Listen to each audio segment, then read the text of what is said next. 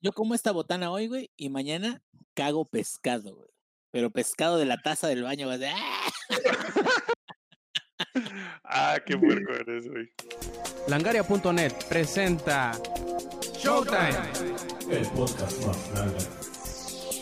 Hola y bienvenidos a la edición 208, sí, 208 de Showtime Podcast. Yo soy Roberto Sainz o Rob Sainz en Twitter. Junto a mí, como pueden ver los que están en la versión en vivo, está todo el equipo un poquito tarde hoy, pero eso es normal. Porque tenemos al ingenierillo, ya saben cómo es esto. En fin, eh, les daré un pequeñísimo resumen antes de presentarnos de qué es lo que hablaremos el día de hoy. Un poquito de la polémica del App Zero que continúa, la conversión de Rocket League a un juego free to play, eh, el anuncio de Super Mario 3D eh, All Stars, todo lo que tiene que ver con el Xbox Series S y también lo que ha continuado con el problema o la bronca de Epic contra la App Store de Apple. En fin, yo soy Roberto Sainz o Rob Sainz en Twitter y en este Showtime Podcast obviamente que tenemos a Alex, tenemos al Samperi y tenemos al Ingenierillo. Saludémoslos antes de comenzar. Sampi, ¿cómo estás? Bien, no me había dado cuenta, güey, que el y yo venimos bastante parecidos el, el outfit. Y, y, realmente no, no fue a propósito, no, no crean que hablamos así de ¿qué te vas a poner hoy, güey? Ponte una playera. No, eso no, no, no crean que eso pasa. Amigo, amigos. Aparte, la que, yo traigo es de 3 por 60 pesos, güey, también, ¿no?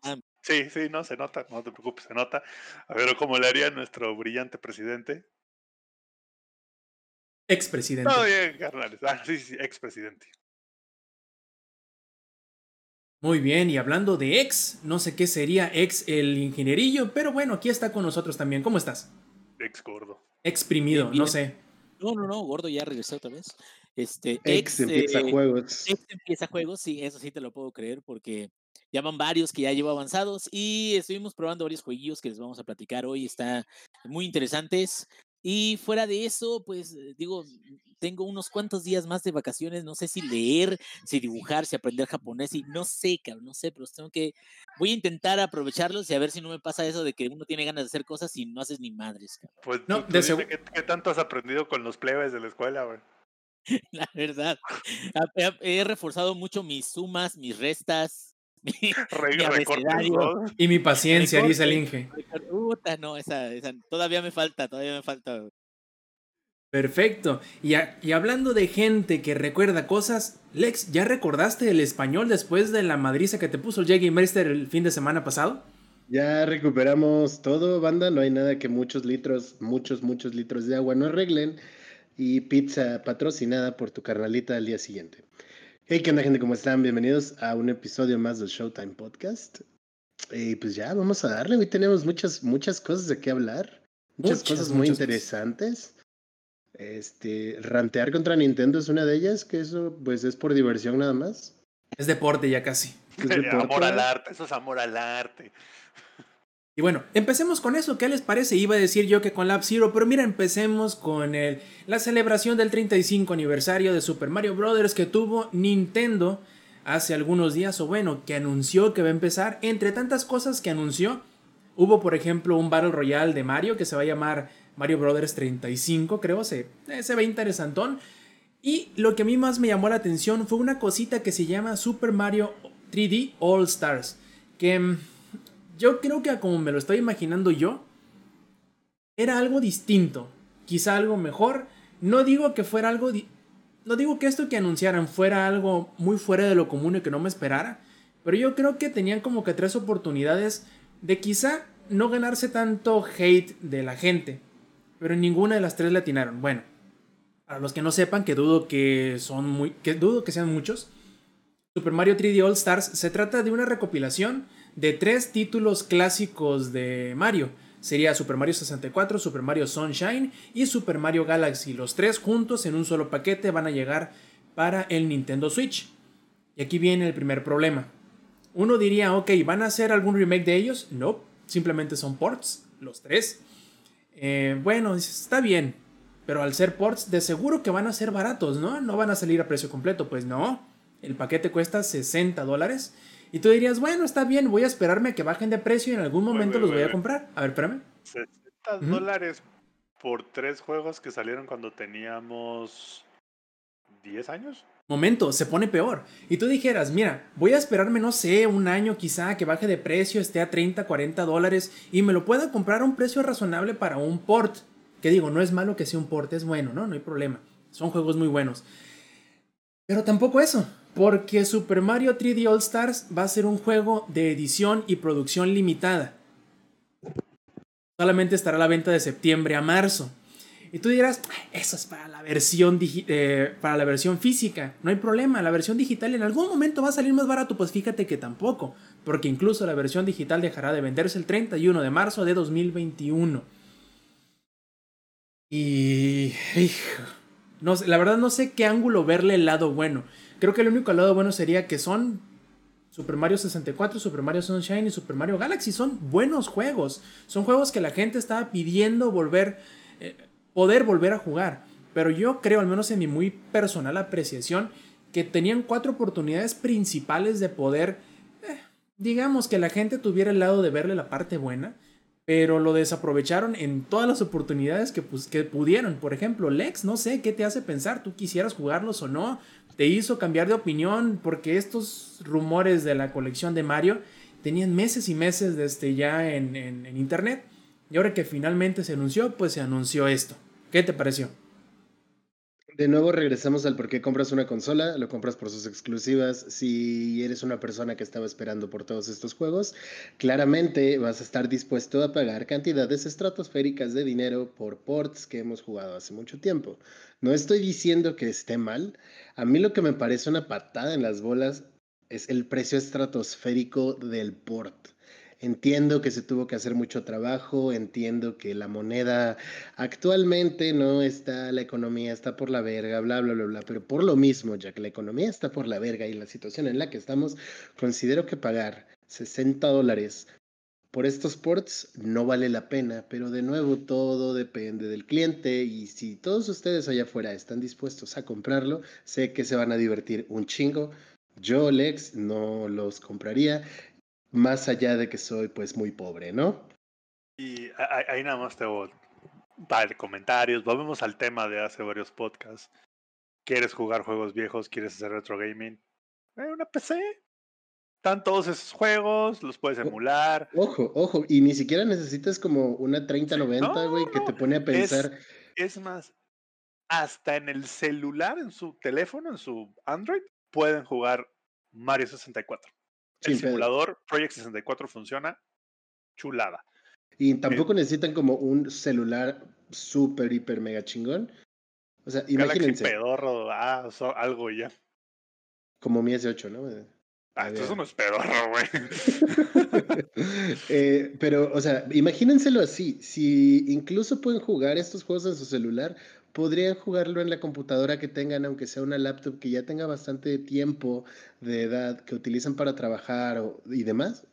Solo, solo considérenlo. Podrían jugar la versión que jugaron hace mucho tiempo.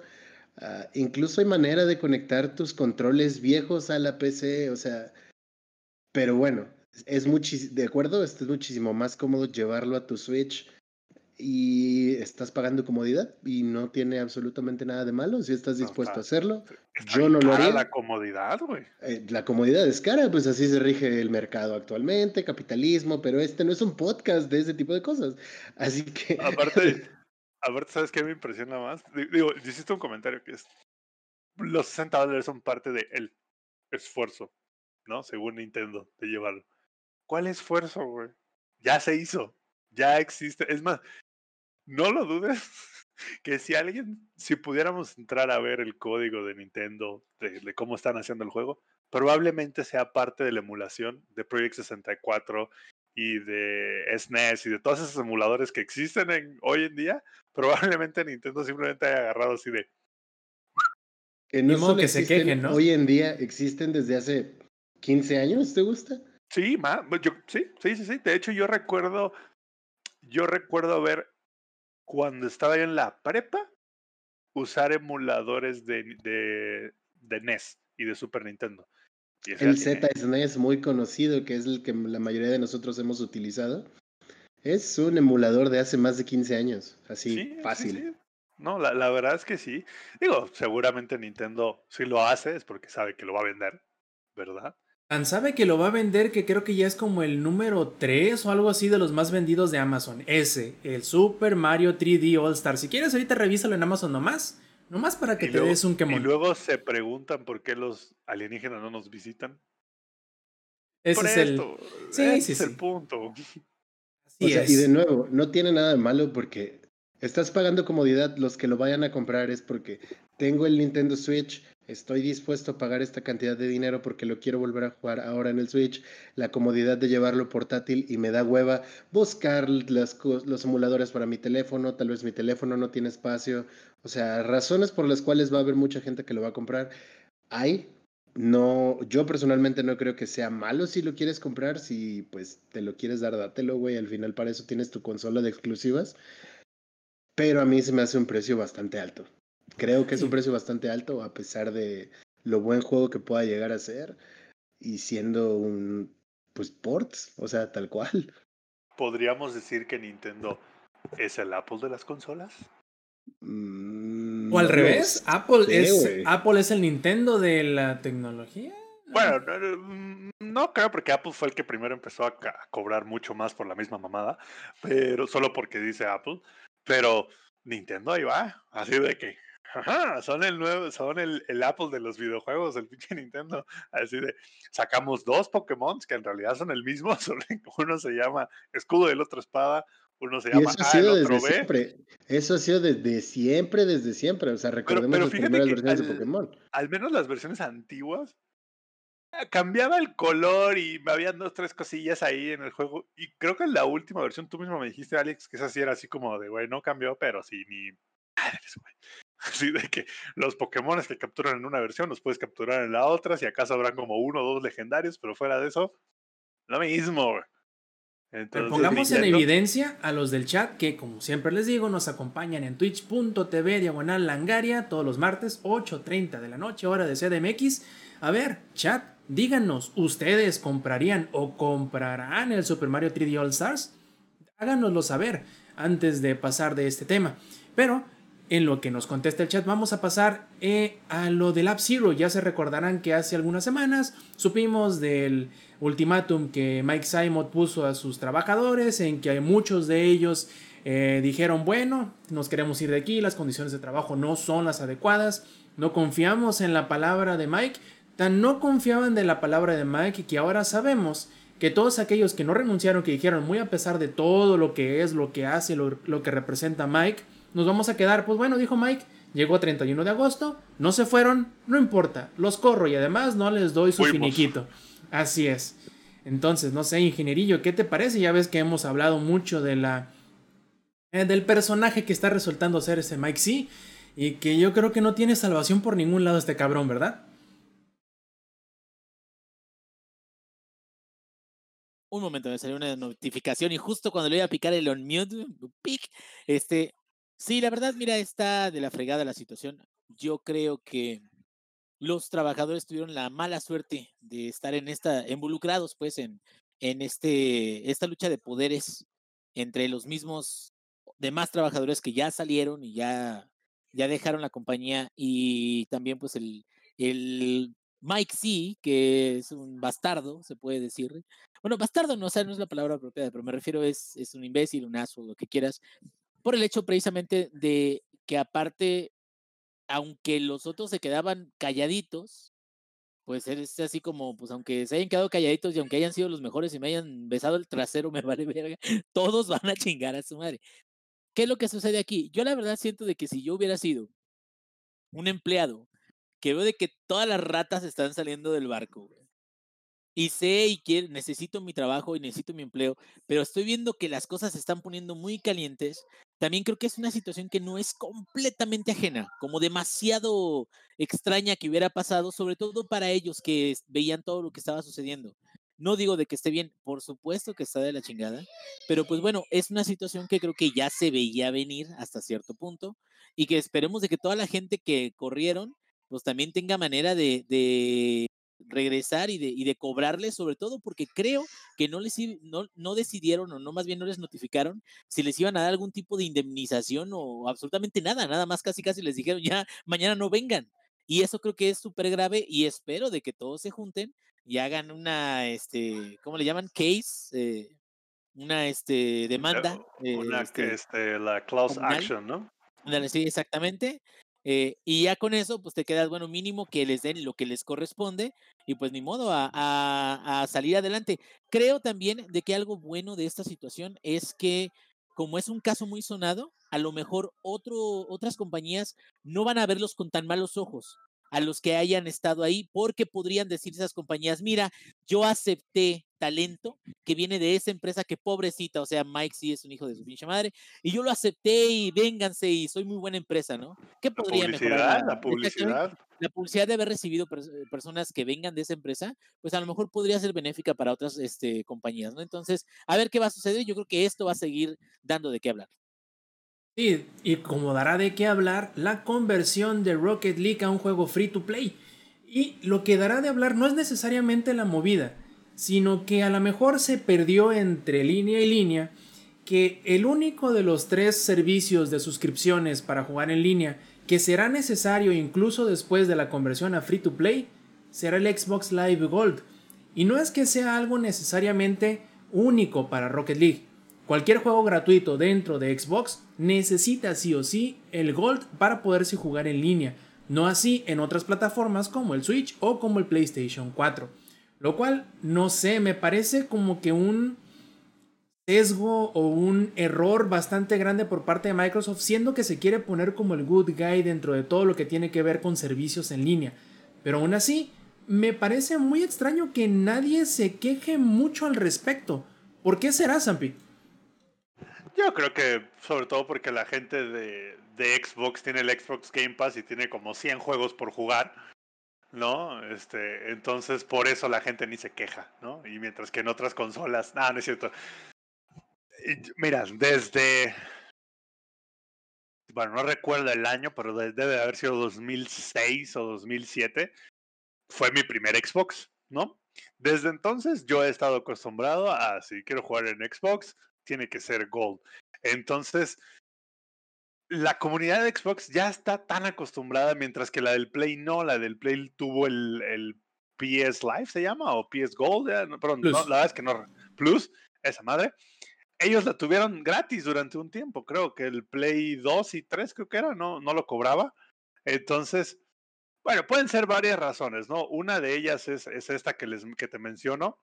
Otra es lo que te digo del Game Pass y no, y digamos, indirectamente, pues al final del día, a ver, la gente que del Game Pass tiene tantos juegos, güey, que, ya ni te preocupas, güey, por un juego gratis o un juego, uno más, uno menos, de ah, que. De hecho, nosotros hemos cometido muchas veces el error durante el podcast de decir, ah, tal juego o el juego X o el juego Y está gratis en el Game Pass. Y a, a ver, la, debería ser, está incluido en el Game Pass, porque el Game Pass no es gratis. Exacto. Entonces, y nosotros hemos cometido ese error muchas veces, entonces yo creo que tiene que ver mucho por cómo la gente ve el, el ecosistema de Xbox. Ahora, por, yo creo que por eso nadie lo, digamos, se ha puesto así como que, ya sabes, así de, saquen los tridentes y vamos por Microsoft, ¿no? Ahora, el, eso, es, eso es un lado. El por qué lo hacen, pues es el, ese es el pilar de Microsoft. El pilar de Microsoft no es vender juegos, el pilar de Microsoft es su servicio, su suscripción. Y no lo van a soltar, por, ni por Rocket League ni por nada. Entonces, para ellos es así como de yo, ¿por qué voy a dejar de cobrar por un juego que a mí me vale madres? ¿No? Entonces, Completamente de acuerdo. Entonces, yo creo que por, por, eso Microsoft es como, a mí me vale cheto, güey. O sea, yo voy a cobrar, le guste a quien le guste. sí. y además, sí, adelante, adelante creo, también creo, si la presión es la suficiente, creo que sí podría cambiar. O sea, en un futuro, yo creo que Microsoft va a dar la mano a torcer en algún futuro, ¿no? O sea, si, si, la, gente lo, presiona, va a decir, órale, está bien, ahí está, gratis. Digo, habíamos tocado el tema en algún programa anterior en donde decíamos que no sé, a lo mejor quizá puede que Microsoft se deshaga en algún momento de la, de la suscripción Gold, pero como ese es un movimiento demasiado brusco, Quizá ese que quitar Gold para los juegos gratuitos sea el movimiento o sea el primer paso eh, hacia esa dirección. Sí, igualarse al menos en condiciones con los otros servicios en línea que yo creo que quizá es algo que debió haber hecho ya. Porque ya viendo que las otras eh, plataformas lo hacían, lo más sencillo era simplemente ponernos de a su mismo nivel, por decirlo así, y aparte pararnos el cuello. Bien como decía el ingenierillo en el caso de los despedidos por LabZero, que otra empresa podía llegar y pararse el cuello, ahora podría ser Microsoft el que, se, el que separara el cuello en esa hipotética situación. Esperemos que suceda luego, porque sí, eh, para muchas personas no es prohibitivo el, el Xbox Live Gold, pero para otras sí es un punto que les impida a lo mejor disfrutar de esos juegos que de otra manera quizá ya le hubieran entrado y a lo mejor invertido más dinero del que les cuesta el Gold, siendo sinceros. Eh, bueno, y, y, hablando, y ahí en ese punto en específico, creo que también si tienes una consola estás prácticamente obligado a tener Gold o Play Live o bueno, PlayStation Plus, porque incluso creo que el PlayStation y lo lleva a un nivel más lejos en el que te limitan todavía más cosas de lo que te limita Microsoft. Entonces, eh, ya estamos llegando a un punto en donde le duele a quien le duela si no tienes un servicio de si no tienes el servicio de suscripción, digamos, Gold, Plus, you name it, no vas a poder disfrutar de la consola al 100%, como ya pasa hoy en día. Entonces, si tanto les molesta, cómprense una PC. Buen punto. Y antes de pasarnos a la siguiente sección, Acá nos, nos comenta Minox007 o Omega X0 en Twitter. Nos dice que él no piensa comprar el Mario 3D All Stars. Pero el, el, mayor problema de esto es el tiempo que estará a la venta, el periodo de producción limitada que estará poniendo Nintendo. Y también muchas gracias a él por su suscripción con eh, Prime al canal de Langaria. Eh, hablando de suscripción y hablando de Prime, acuérdense que los martes a las 8 y media de la noche, hora de la Ciudad de México, por twitch.tv diagonal langaria podrán acompañarnos en vivo en la grabación del Showtime Podcast. Ahora sí, pasemos al siguiente, eh, a la siguiente sección que es la de lucharán y que en esta ocasión, digamos que después de haberle Apple pasado, bueno, de Epic haberle pasado la pelota a la cancha a Apple, ahora Apple le tocó darle el raquetazo de vuelta y Epic ahora es el que se encuentra, digamos, no en problemas, pero en la posición de suplicar clemencia, podríamos decir. Justo la semana pasada platicábamos de que qué tanto podría aguantar Epic al no tener el juego en la App Store. Pues ahora Epic precisamente quiere, mediante acción legal, mediante un amparo, eh, solicitarle a la corte que le pida a Apple que vuelva a poner Fortnite en la tienda de, la App Store mientras que se termine el litigio. Dicen ellos que porque una tercera parte de sus usuarios están precisamente en iOS y por lo tanto les, dará más, les hará más daño en dado caso, ¿no? Les está causando un daño real, dicen ellos. Además de, obviamente, los daños, entre comillas, a su comunidad por no poderse interconectar con todos aquellos jugadores que están del lado de la versión de iOS. Ya vimos cómo rapidito le llegó el chingazo. En fin, vamos a ver qué sucede con esto. Esto suena el del chavo del 8 de vuelve el perro arrepentido con el rabo entre las piernas. O sea, ¿por qué? Porque muy machitos, cabrón, y muy su, no, 1988, no lo dejes pasar, vamos, pelea la revolución. Y ahorita, ándele, juez, dígale, por favor, que me deje poner Fortnite otra vez en la App Store. Mira, creo que sí se nota. Inge, tan sencillo como lo diría el Ferras, ahora o la bebes o la derramas. Exacto, o sea, ya empezaste, cabrón. No, ahora no recules, cabrón. O sea, llégale de lleno. ¿Por qué? Porque creo que al menos como está la situación en este momento, Epic había previsto que las cosas se iban a, poner a su favor, o un poco más inclinada la balanza hacia su favor de lo que está en este momento. ¿Qué quiere decir? Que yo creo que Epic no esperaba durar tanto tiempo o estar en un proceso en el que de plano sí se autorizara de que Fortnite se removiera por completo y que no hay nada certero en, en el futuro de la aplicación. Al menos tuvo la, la buena suerte de que le regresaron el, el motor gráfico para, para la utilización de desarrolladores y todo eso. Pero Fortnite no sabemos realmente qué es lo que va a pasar en, en iOS. Eso creo que es algo que para este momento Epic ya esperaba como tener al menos algo así, una visión de decir pronto lo vamos a recuperar o pronto vamos a tenerlo y ahorita que no saben ni qué hacer, por eso andan pidiendo favores. Y andan ofreciendo. Eh, pidiendo favores y una, o sea, obviamente sí quieren que lo regresen, pero también lo están haciendo por un tema de sentar precedentes. La, digamos, la ley gringa se, rige mucho por precedentes de otros, que de otros casos. Entonces, si digamos el juez que está atendiendo, digamos, este amparo que está teniendo Apple ahorita dice, no, ¿sabes qué?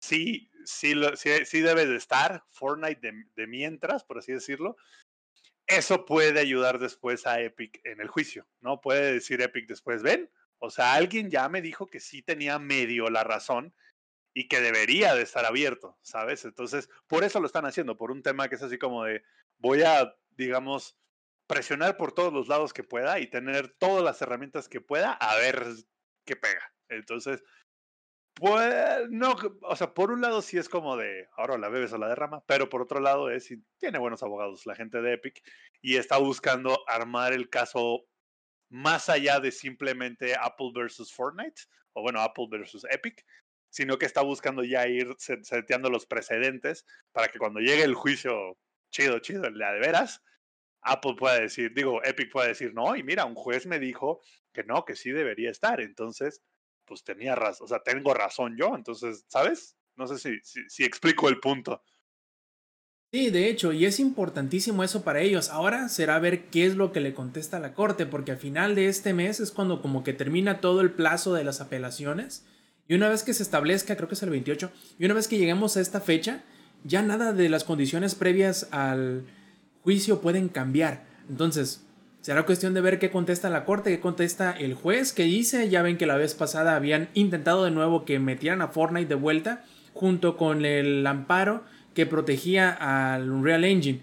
No se pudo ahí, están buscando otra forma de qué otro lado encontrar el punto flojo de la defensa de Apple y por ahí les meter, ¿no? Un poquito de humedad y que se les eche a perder ahí toda la, la defensa que tienen.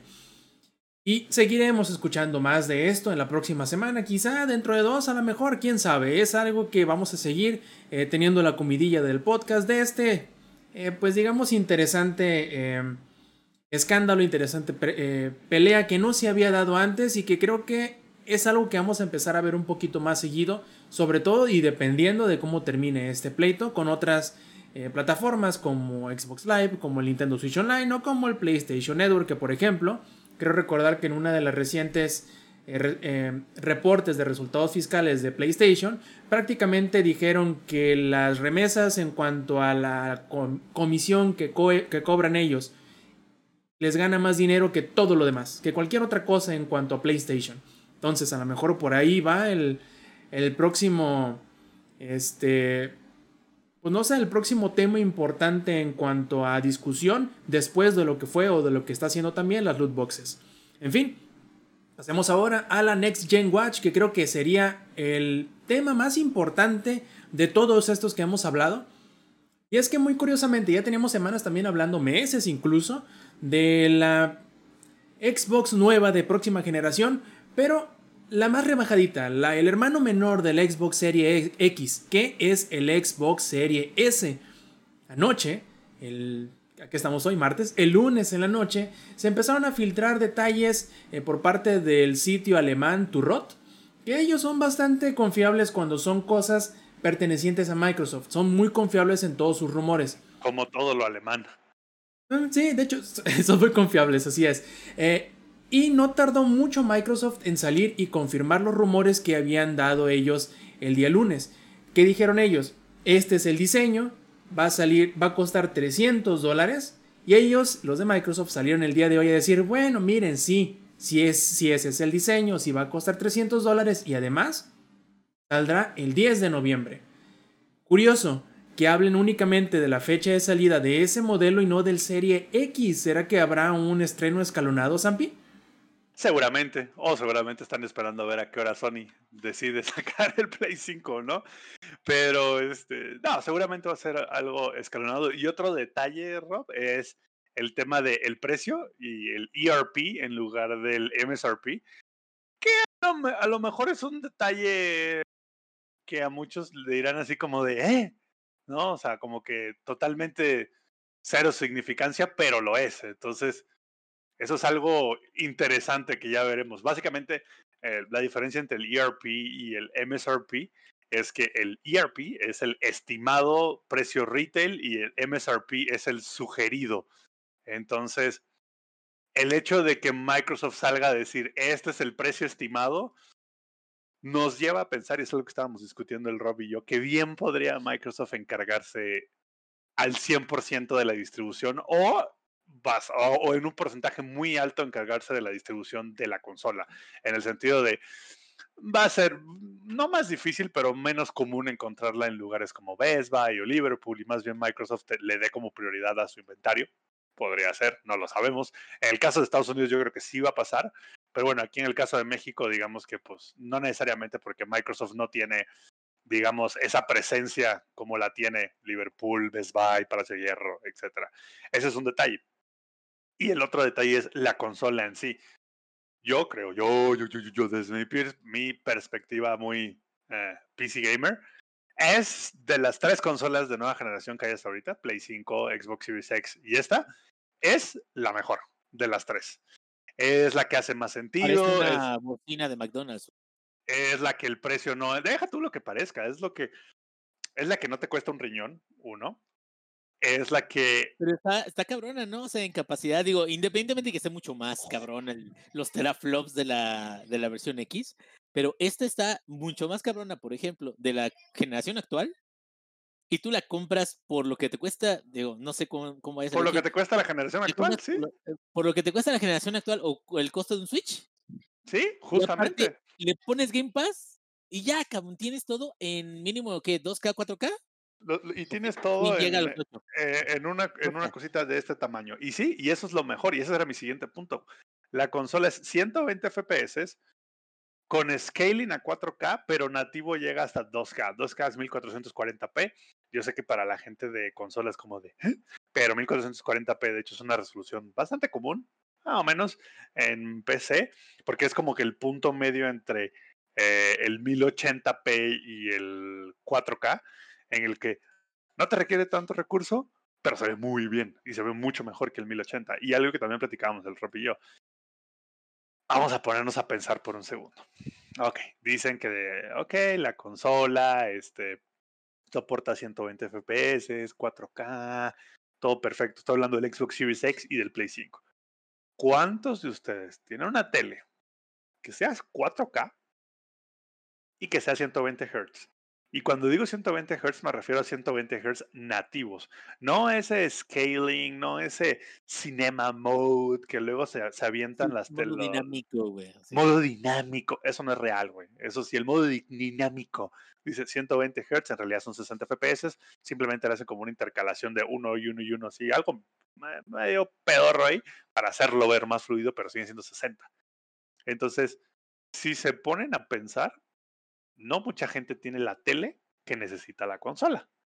Entonces, y si tú dices, órale, me voy a comprar la tele que sea 4K, que sea 120 Hz nativo para poder disfrutar del Play 5 y para poder disfrutar del Xbox Series X. Ay, cuesta 25 mil pesos. Dense. Y a eso súmenle que la consola les va a costar otros 16 son 41 mil pesos que habría que desembolsar para realmente disfrutar la nueva generación. O sea, para que ustedes realmente, y eso es lo que mucha gente no se pone a pensar, pero para que ustedes realmente puedan en su casa sentarse y disfrutar la nueva generación en 4K, güey, toda la... Ah, güey, increíble, extraordinario, necesitan 41 mil pesos y no tienen la tele. Entonces, y eso es algo que mucha gente no está pensando. Y este Xbox Series S Sí, Xbox Series S. Es una chulada, porque es así como de 120 FPS, pueden aprovechar su tele actual y hay muchos monitores, muchos monitores de PC que son 1440. De hecho, uno de los monitores que yo tengo es 1440, entonces yo podría comprar eso y conectarlo. De hecho, otro, otro punto que también te comenté hace rato es que sí es cierto que el que sea 2K es importante. Sí, sí hay diferencia entre 2K y 4K. Sí, sí es perceptible. Pero únicamente si en tu televisión de 52 pulgadas juegas como a medio metro de distancia. Así, como si tuvieras, no sé, que no sé si es el astigmatismo o el otro, no sé. sí, no, no, está ciego, pues. Apenas así lo notas. si tú juegas. ¿Cómo se llama? Chikungunya. Si lo juegas como persona normal, una consola, que tú conectas tu consola a tu televisión y te sientas, no sé, a dos metros, tres metros o más, dependiendo qué tan grande sea la pantalla, el escalado de 2 a 4K es imperceptible. Tú lo vas a encontrar, sí, pero solo si te pones a buscar los artefactos del escalado, si te pones a ver cositas muy de ese estilo. Para la mayoría de las personas que en realidad tienen paneles Em, digamos, de, de gama media para abajo, de paneles 4K, que es la mayoría de la gente, es el 99% de las personas. El que tengas una consola que solo pueda 2K, y estoy haciendo comillas para los que no nos puedan ver, no va a haber diferencia alguna visualmente al de 4K. Así que... e incluso, Rob, la verdad es que una vez que te sientas a más de 3 metros, de 2K a 4K, nadie va a ver la diferencia. Es más, yo tengo un monitor 1440 ultra wide y tengo un monitor este, normal también de 1080.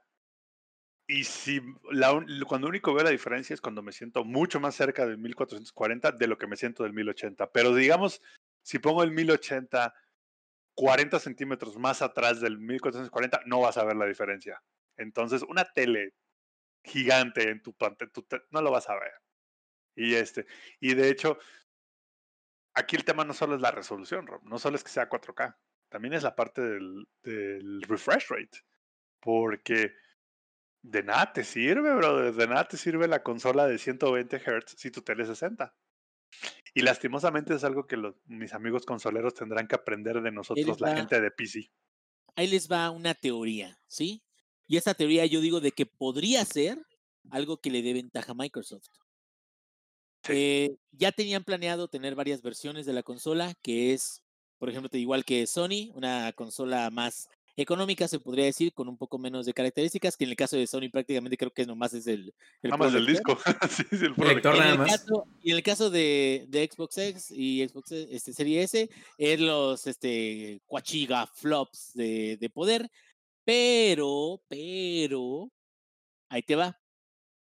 Con esto de la pandemia, con esto de que la, la economía global está mermada, esto podría ser una jugada de, Microsoft para tener baja producción, pero al costo que merece el, la serie X para la gente que tenga los recursos para comprarla que no son tantísimos. Y digo, con los pocos que la compren, va a ser negocio.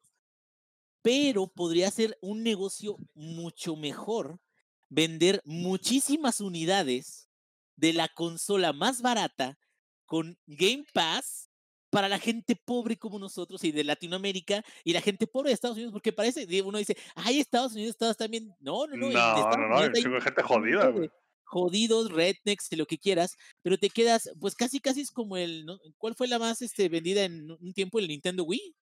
Sí, o sea, sí, Nintendo Wii. Que casi casi en cada casa haya una consola y eso sería como un gran win de parte de, de, Microsoft, porque entonces ahora Sony tendría que luchar en contra de gente que preferiría comprar una consola más barata que le dé una gran cantidad de juegos por poco dinero a una consola que saque exclusivos de vez en cuando. ¿A qué voy? Creo que Sony a lo mejor va a ver sus mejores tiempos hasta cuando ya tenga un catálogo lo suficientemente extenso como para llamar a, la gente a que diga, mira, ya tengo un montón de juegos exclusivos bien perrones que no vas a tener en ningún otro lado, vente para acá. Pero, Pero ya lleva tres años la consola. Por el momento se está perfilando a que esta versión barata, con Game Pass, va a ser muy popular, sobre todo porque en Navidad, ¿qué te quedas? El morro quiere algo, güey, no tengo varo, pues le voy a comprar lo más barato, pero aún así lo que me gusta es que no es barato y chafa, mm, sino que es barato y tiene bastante calidad, cabrón. De hecho, Inge, es como un poquito mejor que el Xbox One X, que ya juega en 4K. Ándale, ándale. Porque no, no, sé, bueno, les mandé a ustedes en el chat como que los detalles. Viene con un SSD de 512, 2K 120 FPS, soporta ray tracing, tiene upscaling para 4K, o sea, o sea que sí va a reproducir contenido en 4K también. O sea, tiene. No está chafa, güey. No, no, no. Es como una PC mid-range, la neta. Así es, de hecho. Oye, Zampi, a mí me gustaría preguntarle a Alex, porque aparte que lo tenemos muy callado, creo que es la ruta que él quiere seguir ahorita, que es mejorar su PC. No sé, Lex, ¿cómo te haya hecho cambiar de opinión o si es que te hizo cambiar de opinión el hecho de que en lugar de comprarte, no sé, por poner algo, en vez de comprarte una 1080 que te cuesta 9 mil pesos, que llega Microsoft y te diga, es un decir, ¿no? Es un Sí, lo que sea, ponle tú, ¿no? Eh, en vez de comprarte una tarjeta de video que te costaría los 300 dólares o el equivalente en pesos a lo que te va a costar el Xbox Series S, ¿te hace cambiar de parecer de, tu ruta de mejorar la computadora? y creo que esta pregunta va más enfocada a todas las personas que tienen una computadora como en el mid-range o que ya tienen suficiente Nunca, nunca es suficiente, así como nos está mostrando Samper en pantalla, o sea, siempre buscas la manera de estar upgradeando, pero creo que esa es una onda de la mentalidad del PC Gaming que se te va inculcando poco a poco. Es, yo tengo esto y puedo empezar a crecerla conforme vaya pudiendo, conforme me vayan dando mis capacidades económicas. Ahora, eh, obviamente la mayoría de nosotros lo ocupamos casi siempre para jugar, muy de vez en cuando hacemos otras cosas, eh, algunos streameamos, algunos grabamos un poco de gameplay, bla, bla, bla, pero no. Ah, las necesidades realmente no son como para otra cosa más que jugar. Entonces, si se te da la opción de, si alguien completamente nuevo que no tiene la posibilidad de armarse una computadora de rango medio, que actualmente necesitas unos 12, 13 varos más o menos, depende de qué tanto o qué le vayas a meter, estamos en ese rango, 12, 13 varos, 300 dólares y su equivalente en pesos, que serían como 7,500 más o menos. No sé cómo es el tipo de cambio el día de hoy. Bueno, pero súmale el IVA, así que ponle tu 8,500. 8 varos, 8,500. Uh, no te alcanzaría para poder comprarte una computadora de rango medio con eso y el Xbox te está dando la posibilidad de hacerlo. Si eres una persona que va a utilizar la computadora solamente para jugar, la opción del Xbox es una gran opción. ¿Por qué? Porque tienes de nuevo toda la opción del Game Pass de todos los juegos que por 70, bueno, en el caso del Xbox van a ser 150 pesos al mes. Más o eh, menos. Bueno, el, el bueno, en caso de que optes por el Ultimate son 230 al mes, creo.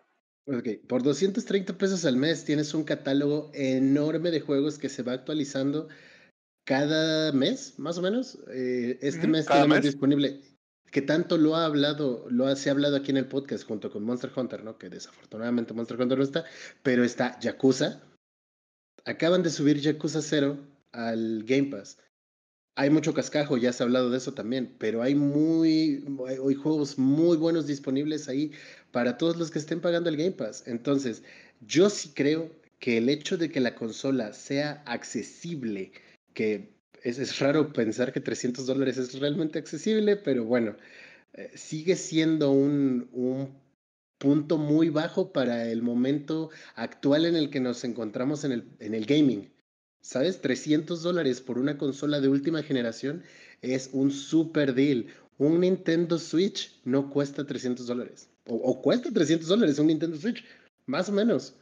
Pero, fíjate que ahí, Lex, e incluso, voy a poner mi caso en particular, que es así que me voy, ya tengo mi PC, mi PC está perrísima, le parte su madre el Series X, le parte su madre el Play 5, me la cepillan. Ok.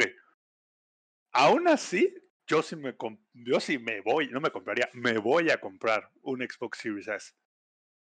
Porque el día que quiera echar la hueva, güey, y jugarlo, o quiera jugar algún o que otro juego que solo salga para Xbox y no la compu, la tengo en mi sala. ¿Sabes? Porque no es la gran inversión. Por supuesto, amigo. O sea, bueno, por favor. no, pero ahí te va, pero ahí te va. Si te comprarías el Xbox Series X, pero si te fijas, no te comprarías. Dije, gasté más en mi SSD de un tera que esa madre. Porque incluso tú lo ves desde esa perspectiva que yo también creo que lo veo de, esa forma y, y, creo no despreciar lo que viene siendo lo del Switch, de los juegos tan bonitos que tiene algunos de ellos, sino creo de que un precio completo por un juego que nunca se deprecia o que muy rara vez se deprecie, creo que si te quedas, güey, o sea, entonces, ¿cuál es el chiste? O sea, ¿juegas un maldito juego y ya ahí te quedas o lo tienes que rejugar muchas veces o qué onda? Y por, y por eso no tengo Switch, porque la neta sí dije, güey, qué pedo que están carísimos los juegos. Entonces, con lo que me gasto un juego de Switch. Con un juego de Switch, ¿cuántos meses te pagas del PC de Game Pass? Ah, como de, de PC. De PC. Como, año? tres años, güey. bueno. Y, ese, y, ese, es el punto. O sea, el punto es este. La verdad, siendo bien honestos, güey. Sí hay mucho cascajo, pero hay también muchos juegos buenos. Hay muchos juegos muy buenos. Resident Evil 7, papá, lo acaban de agregar. Es como, es como Netflix, güey. No puedes esperar de que todas las películas que estén acá premiadas por el Oscar estén en Netflix, porque también tiene que haber variedad y tiene que haber cierta, este, cierto equilibrio entre, entre eh, contenido bajo demanda chingón y contenido bajo demanda medio baratón, pero que está ahí por si ya te falta algo por ver, ¿no? Y que a lo mejor descubres, ¿no? A lo mejor es algo que te agrada a ti y no sabías, pero no te habías dado la oportunidad de probarlo, como por ejemplo el Spirit Feather que está jugando el Rock. Siento que se le gustó más de lo que pensó que le iba a jugar, de, que le iba a gustar. y, eso está muy chingón, güey. Y a lo mejor sí, hay, mucho cascajo, Inge, pero a ver, en el último mes, en el último, bueno, los últimos dos ah, meses. Ha cosas, güey. Han Resident Evil 7, Flight Simulator, el Spirit Fire, este, creo que agregaron uno de Final Fantasy, el 7 creo que era. El 7, es, no, está el 9, está el eh, Final Fantasy 9. Tell Me eh, Why, Battletoads. Ain't Nothing But a Heartache. Tenía que ser, ah, lo siento. y acaban de agregar Yakuza 0, o sea... Y, aparte de Yakuza creo que está el 0, el 1 y el 2, ¿eh? Creo que no es el único Yakuza que hay. está el 1 y el 2. Ah, eh, una, una cuestión aquí. Este, de todos los jueguitos que hay, y de lo que había platicado, algún, eh, lo mencioné en alguno de los podcasts anteriores, no sé todavía cómo va a funcionar el DLC de The Outer Worlds, porque leí por ahí, y no estoy seguro, de que puedes seguir jugando The Outer Worlds, pero si quieres el DLC, el DLC te lo venden por un precio reducido. Entonces, sí, sí, sí. sí, bueno, te quedas, no mames, pues voy a tener que pagar si es que lo quiero jugar, pero al menos ya no pagaste por el juego completo, cabrón. Y no, y aparte, pues Inge, y también sabes que es como de, güey, tengo tantos otros juegos que jugar dentro del Game Pass. Y luego me lo regalan, me decía. Que puedo jugar otro y esperarme a que esté en descuento. Y comprar el chingado DLC en 150 baros. Porque ahí, les va bien rápido. Está, por ejemplo, está Rage 2, también está dentro del Game Pass para PC. Este, está el Hellblade, está The Other Worlds, está Forza Horizon 4. Está Bloodstained. Está Bloodstained, o sea, hay muchos juegos. Sí, también hay un montón de cascajo, como dices tú. El de Minecraft Dungeons también lo agregaron a, al Game Pass. Hay un Mortal Kombat, ¿no? Creo. Ah, no sé. fíjate que de, peleas no. ¿Los piratas también? y, podremos aventarnos, podremos ah, aventarnos un podcast completo de los juegos que están disponibles en el Game Pass, pero creo que no es el punto. Regresando un poquito como al curso de la, de la pregunta. Creo personalmente que una consola por 300 dólares en el mercado actual es un gran precio por una gran cantidad de juegos disponibles, por una suscripción que seamos sinceros, está bastante bien el precio, está súper bien a comparación de otros servicios de streaming que tal vez paguemos y no utilicemos tanto. Entonces, si están dispuestos a entrar al nuevo mundo del, del mejor dicho, al mundo de las nuevas consolas, eh, esta opción de 300 dólares va a ser la más accesible para todos. Y eso está muy, muy, muy, muy chingón. Y ahora. De hecho, de hecho Lex, mi, mi tirada es Xbox Series X, Xbox Ultimate para tener el Game Pass en la PC y en la consola, y eventualmente comprarme el Rock Band cuando salga la nueva generación. ¿No? Entonces es como tengo lo mejor de ambos mundos. Y yo pago una suscripción que me sirve en ambos lados. Porque el Game Pass, ojo, no es el mismo el de la consola y el de la PC. Sí, sí hay muchos juegos que salen en los dos, pero cada mes hay dos o tres juegos exclusivos de la PC y hay dos o tres juegos exclusivos de la consola. Siempre le agregan, ahora sí que los separan.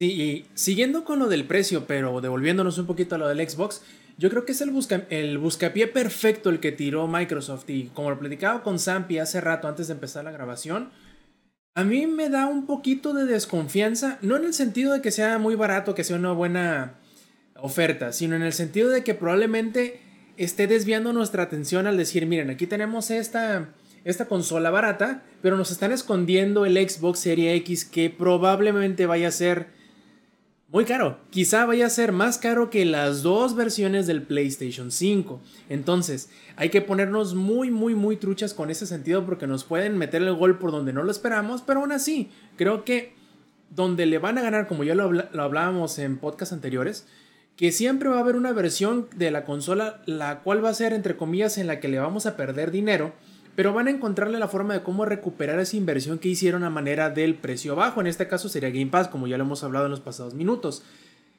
Pero también hay que tomar en cuenta algo muy importante con el Serie S que quizá se nos olvidó mencionar y acá en el chat nos lo dicen de una manera muy puntual. El Xbox Serie S no tiene lector de disco, al igual que la versión All Digital del PlayStation 5. Esa va a ser una opción a considerar muy importante porque no todos quieren o no todos les parece lo mejor tener puros juegos en versión digital. Entonces, ojo con eso, ojo con eso, pónganse muy truchas y ahora nos quedará, ahora le queda nuevamente la pelota en su cancha a Sony para que nos diga ya sea la fecha de salida del PlayStation 5, el precio de alguno de los dos modelos o vamos a ver qué tanto tuvo ¿Qué tanto puede o forzar la mano de, de Sony Microsoft al anunciar este precio tan tan bajo que yo creo que agarraron perfectamente la pelota de volea, así como o bajaron la pelota como Messi, como los dioses, al simplemente aprovecharse de toda la viada que le habían dado los rumores y simplemente llegar y decir, sí, este es el precio y esta es la fecha y este es el diseño y vámonos para adelante. Entonces acá otro de... Y sobre todo, Rob, ¿Mm? tener una versión que sí es significativamente más barato. Porque a pesar de que no han anunciado nada del Play 5 y su precio, no esperen la gran diferencia de precio entre el digital y el non-digital. O sea, no vayan a creer que el non-digital les va a costar 300 dólares y el otro 500. No, menos. Yo sinceramente dudo mucho, perdón por interrumpirte, yo sinceramente dudo mucho que PlayStation pueda sacar una versión que compita en el mercado por 300 dólares que eso va a ser el...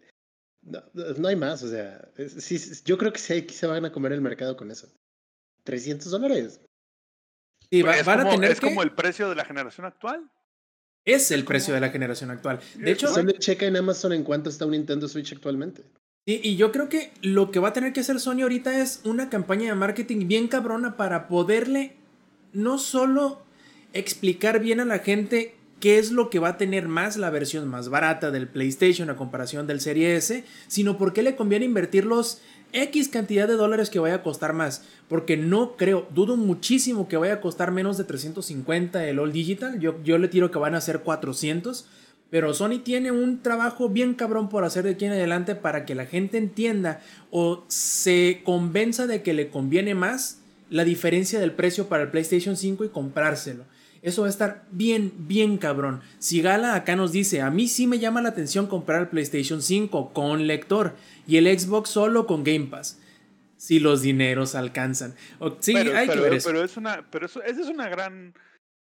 Eso es algo que no también lo podemos considerar. Es como de, bueno, no voy a gastar 600 dólares en cada una. Puedo gastar 600 y 300 y ya tengo lo mejor de ambos. Puede ser.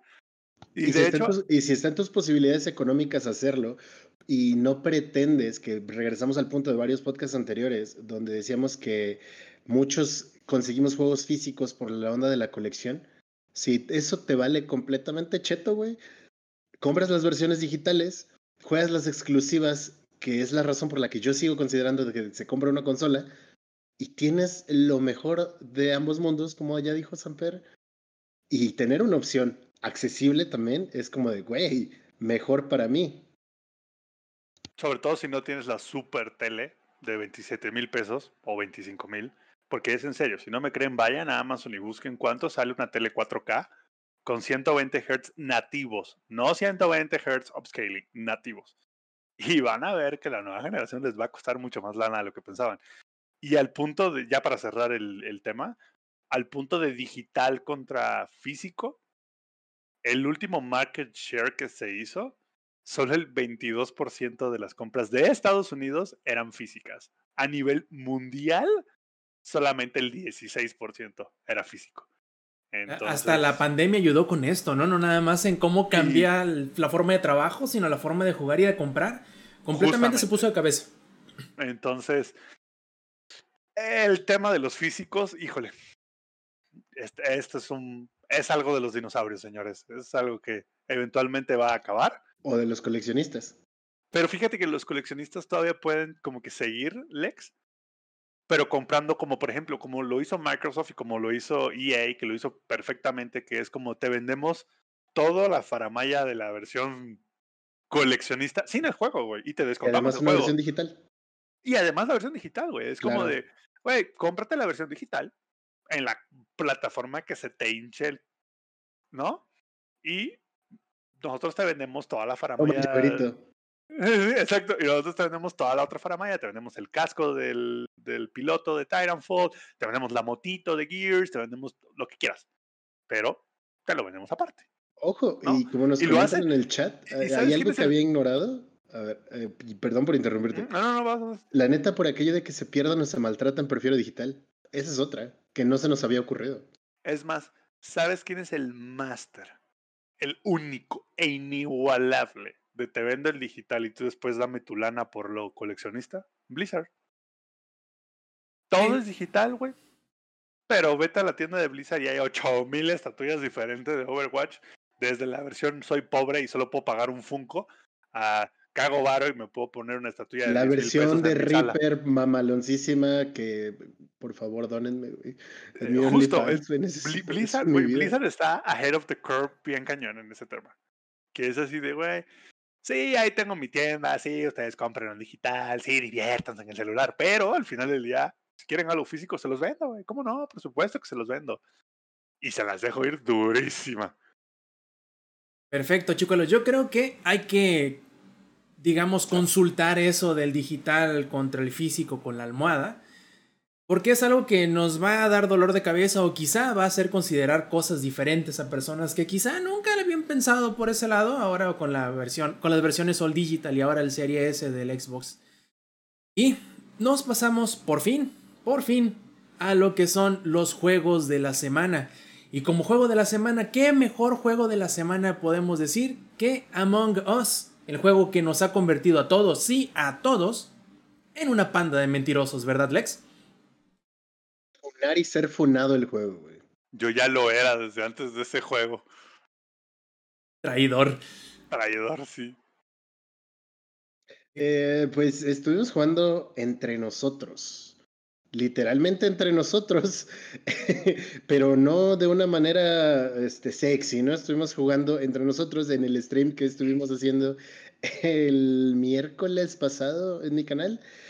Estuvimos jugando con mucha banda del chat, cotorreando y bueno, introdujimos a Samper a este mundo que ya había conocido alguna vez, porque en su cumpleaños de hace dos años había llevado un juego de mesa cuando hicimos la celebración y este juego, para los que están jugando, tuve una visión. Tuve una visión y todos no hacían caso. Y entonces eh, estuvimos jugando Hombres Lobo de Casto Negro, que en inglés también se le conoce como Ultimate Werewolf, y varias versiones que existen para tabletop, pero lo hicieron en un jueguito que ya había estado disponible desde el 2018, si no estoy mal, Among Us, y algún streamer lo puso de moda y explotó, pero así explotó cabrón a nivel... No sé si a nivel Fall Guys, pero en general es de los mayores transmitidos actualmente a nivel COVID en Metro, güey. Así explotó. A nivel COVID en Metro. Así, así de ese nivel explotó todo horrible, pero chido, porque es un juego bastante entretenido en el que todos somos una misma tripulación y dentro de la tripulación nosotros tenemos que cumplir ciertas tareas que se cumplirán en una nave, ¿no?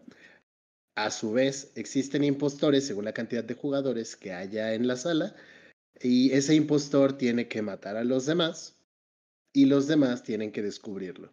Por lo tanto, funar para los que están ahí en el chat. ¿Alguien quiere funar?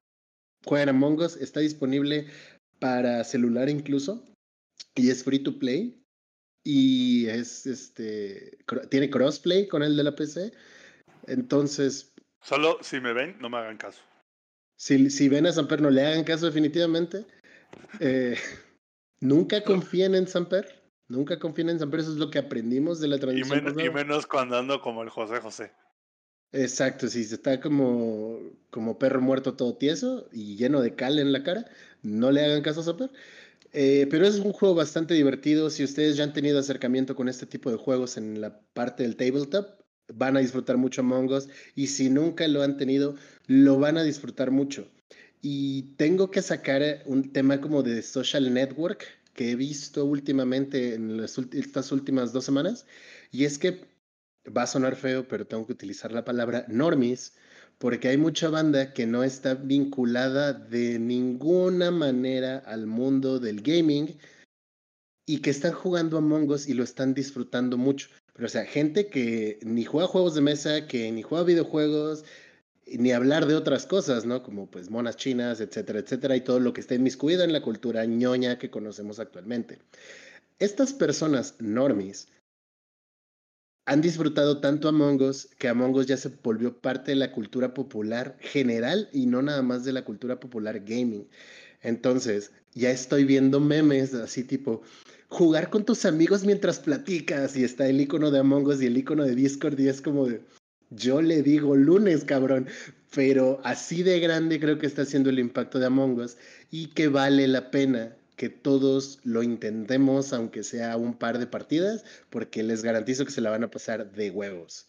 Hay nada más un comentario, ah, un pequeño chiste. Dice el Inge que él nada más ha jugado juegos de table, no de top, pero de table sí. Ahí, eh, cada quien, ¿no? no Recuerden que, ese baile está disponible en el OnlyFans del Inge. este, tengo un, un comentario sobre Mongos y esto es Em, tratando de ser lo más objetivo en esto que nos marca a nosotros del periodismo de videojuegos expertos, este, es que si hay una diferencia garrafal, y de hecho lo noté mucho eh, ayer que entré a una partida de Volvancast, que por cierto un saludote a todos ellos, al rato les mandamos un saludo bien, bien dado. Este, eh, ayer entré a una partida de Volvancast, se, se la estaban pasando genial, estaban riéndose, se estaban acusando, se estaban odiando secretamente, tenían rencor unos con otros, este, double crossing y la chingada, o sea, backstabbing y todo. Y yo entré y la verdad no he tenido mucho contacto con ellos, no he comido mucho, los conozco, los les escribo de Twitter y todo eso. Pero yo estaba incluso hasta como tratando de aprender un poquito a jugar porque no he jugado bastante, digo bastante o suficiente. Entonces, creo que sí, sí es algo importante eh, enfatizar de que este juego se disfruta mucho, pero mucho más con gente que conoces, con gente con la que tienes una cierta interacción y con la que puedes comunicarte eh, vía voz y que aparte respetes que cuando a ti te funen, ya, ahí queda, cabrón, hasta que se termine y puedes este, utilizar como son las reglas de juego, ¿no? Que es precisamente para mantenerlo divertido para los demás.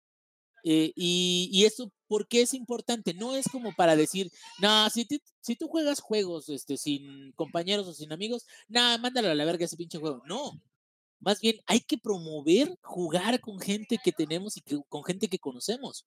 Hay que promover que esta gente que, que a lo mejor nos saludamos desde mucho tiempo o algo, pero que podemos echarnos un jueguillo de media hora pero que puede crear esa interacción donde te quedas, hijo de tu pinche madre, eras tú, eras tú, eras desgraciado. Eso es lo chingón del juego. Entonces creo que va más el comentario como para hay que procurar promover el juego, sobre todo agregar más gente a la comunidad, pero para que se sientan bienvenidos y se sientan divertidos porque son parte de algo más allá que de un simple juego con reglas, a que decir para jugador sencillo no sirve.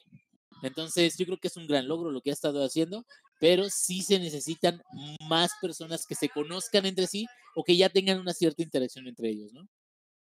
Sí, de hecho, es un punto muy importante ese porque como tiene comunicación por voz, y yo creo que es uno de los puntos más importantes es reconocer quién es el que está hablando y, y ligarlo al personaje que está dentro del juego. Entonces, tú así fácilmente puedes ir atando cabos, fijarte qué es lo que dice, cómo lo dice, en qué momento lo dice. Entonces, se, hace más divertido el acto de sabotear un juego si es que estás del lado de los, de los impostores.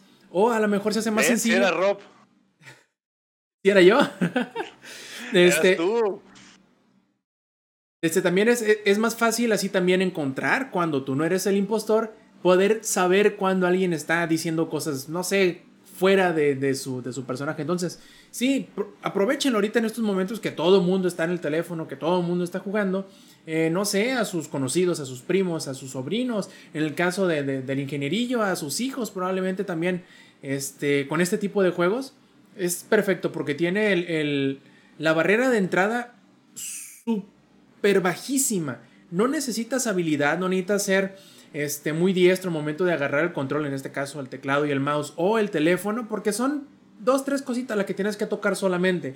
Son dos, tres cositas las que tienes que hacer en el mapa. Entonces, aprovechenlo. No les cuesta literalmente nada. Es un juego gratuito en las plataformas móviles. Creo, no estoy seguro, Lex, y tú me sabrás decir mejor. ¿Se requiere que haya alguien con la versión de PC que entre comillas haya pagado para poder jugar? ¿O eh, pueden jugar entre free to play? Donde yo tengo entendido, no. Yo tengo la versión de PC y este, un, un, compa me hizo favor de regalármela y fueron 55 pesos para toda la raza que juega en PC y les gusta streamear o les gusta compartir como todo esto este, de sus juegos, vale la pena 55 pesos y en las plataformas digitales gratis y por hasta donde yo sé, Creo que no es necesario que todos los de la que lo tengan en celular, si lo tienes en celular puedes hacer una sala sin ningún problema, porque precisamente de estas personas totalmente ajenas al mundo del gaming están publicando memes y comparten sus partidas de Among Us y demás. Todos ellos lo juegan la versión gratuita de las móviles, entonces estoy casi seguro que no es necesario ni siquiera en tu PC o que alguien lo tenga en su PC. Y lo que yo sí sé que no nos cuesta nada, Alex, es Spellbreak, el nuevo Battle Royale que llegó, no sé si a revolucionar porque lo dudo mucho, pero al menos acaba de salir y está interesante. Tiene este, una temática no muy común en los Battle Royale. De hecho, el único otro que recuerdo es uno que se llama Kingdom Royale de los chicos estos de... que son de los de Smite, creo que te lo estaba comentando durante el stream que lo jugamos. Pero un juego de fantasía con magos que vuelan, que tiran hechizos, que hacen combinación de hechizos, creo que es algo no muy común entre el género de los Battle Royale y que probablemente por ahí pueda hacerse su nicho, por ahí pueda hacerse su, su caminito para esto de, los Battle Royale, que creo que si hubiera sido un juego militar de disparos como normalmente son todos los Battle Royale, eh, hubiera sido un poquito más difícil el encontrar su nicho, pero no sé, ¿qué te parece? Eh, creo que tienes toda la razón en esto de que es diferente y el hecho de que sea diferente a lo que estamos acostumbrados siempre va a ser un plus porque si actualmente nos dicen Battle Royale, nosotros automáticamente pensamos en un juego de balazos, etcétera, etcétera. Y no es que esté mal, para nada. Eh, cada juego de balazos tiene su propio nicho de jugadores. Aquí podemos ver al Samper que está enfermo este... O sea, básicamente cada que dicen Battle Royale hablamos de Culiacán o cómo? Sí. no, ese es otro Battle Royale que nos tocó a nosotros porque somos de Latinoamérica.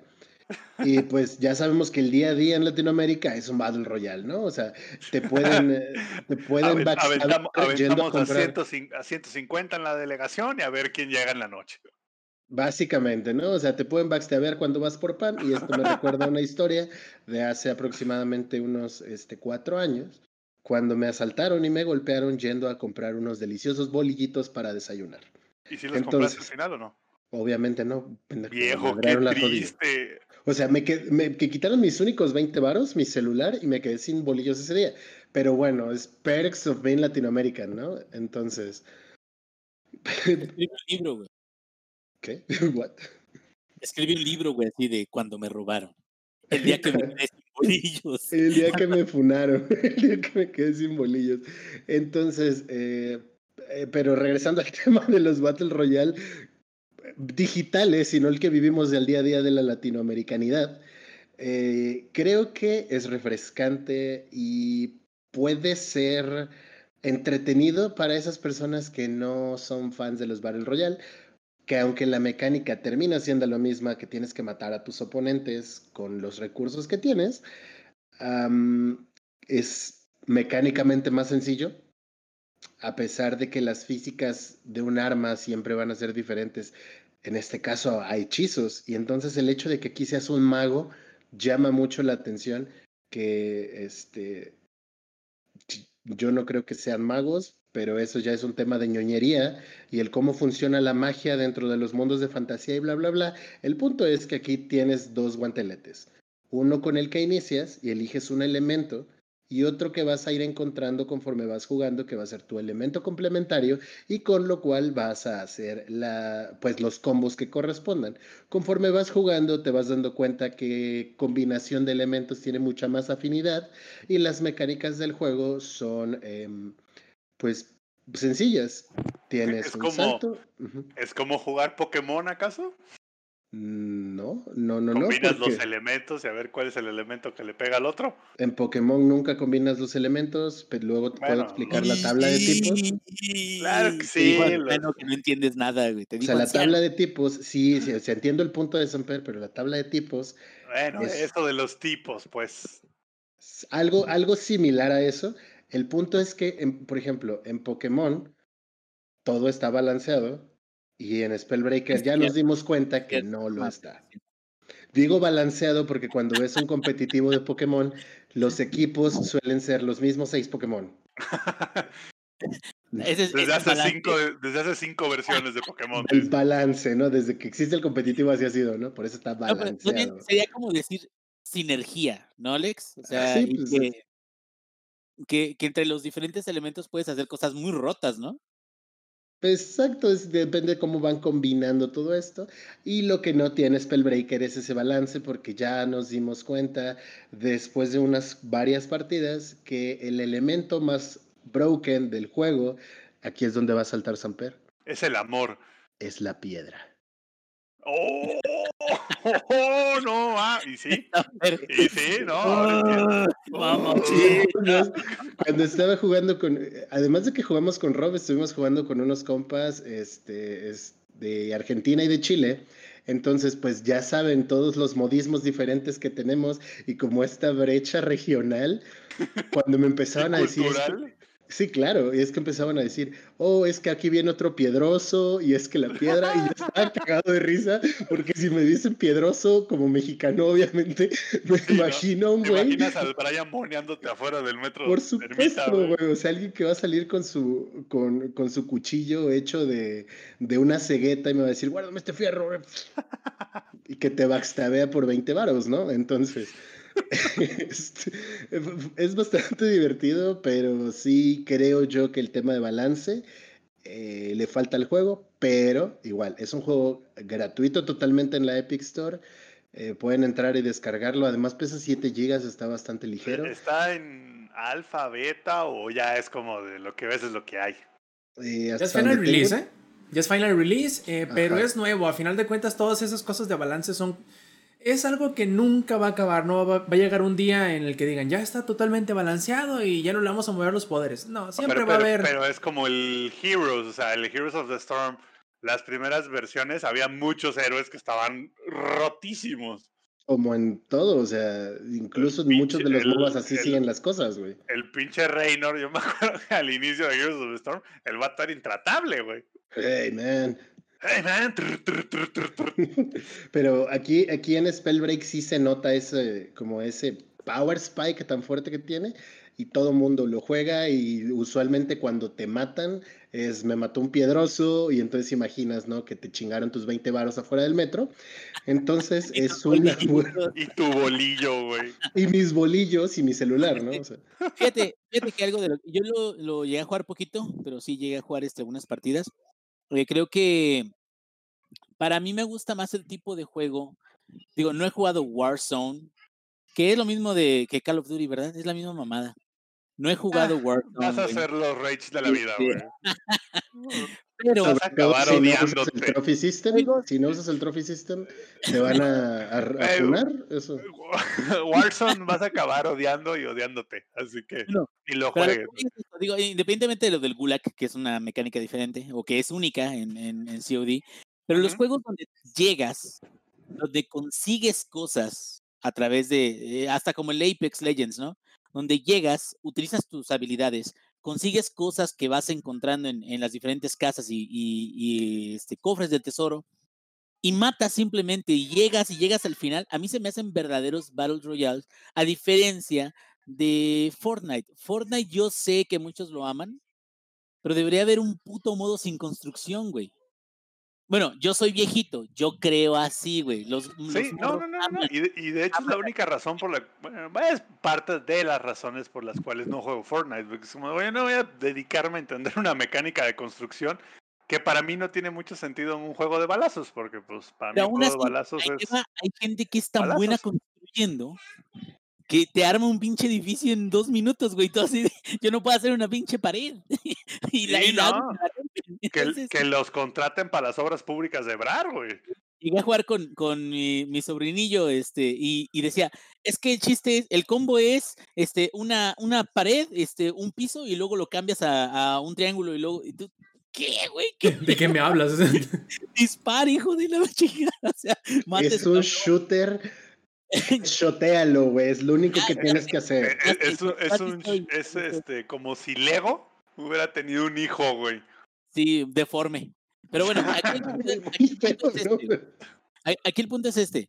Spellbreak sí sigue esa mecánica de vamos encontrando este, diferentes eh, eh, guantes, porque ahí no encuentras armas distintas. Ahí te vas encontrando guantes que te van dando una combinación con la clase que elegiste originalmente. Es decir, tú entras a la partida, eliges una de las clases, eliges un guante y esos, esa combinación es lo que te hace a ti eh, poder sobresalir, ¿no? Siempre y cuando consigas objetos épicos, legendarios, etcétera. O si eliges la piedra. O la piedra, siempre la piedra. Antes, de pasarle la palabra al rock, lo que me llamó la atención es de que subes de nivel llegando al siguiente círculo de, de, la zona de Battle Royale. O sea, no, no subes de nivel matando enemigos, eh, eres muy chingón, mataste 10, no, no, no. Subes de nivel cruzando la zona, de hecho se ve una zona, una pantalla amarilla. Cuando cruzas la zona de la, la, la próxima que va a estar reducida en, en el mapa, subes de nivel automáticamente. Eso yo creo que es una forma extraña de balance, pero que permite no explotar demasiado las personas que tengan mucha experiencia y que maten a muchos magos fuera de esas zonas y que lleguen bien este overpower a las zonas más, más chicas. Eso hace de cierta manera de que dependa más de qué tipo de, de ítems consigas y de qué, este, cuál es tu habilidad junto con la de tu equipo, porque sí conviene mucho jugar con tu squad para poder... Este, evitas el snowballing.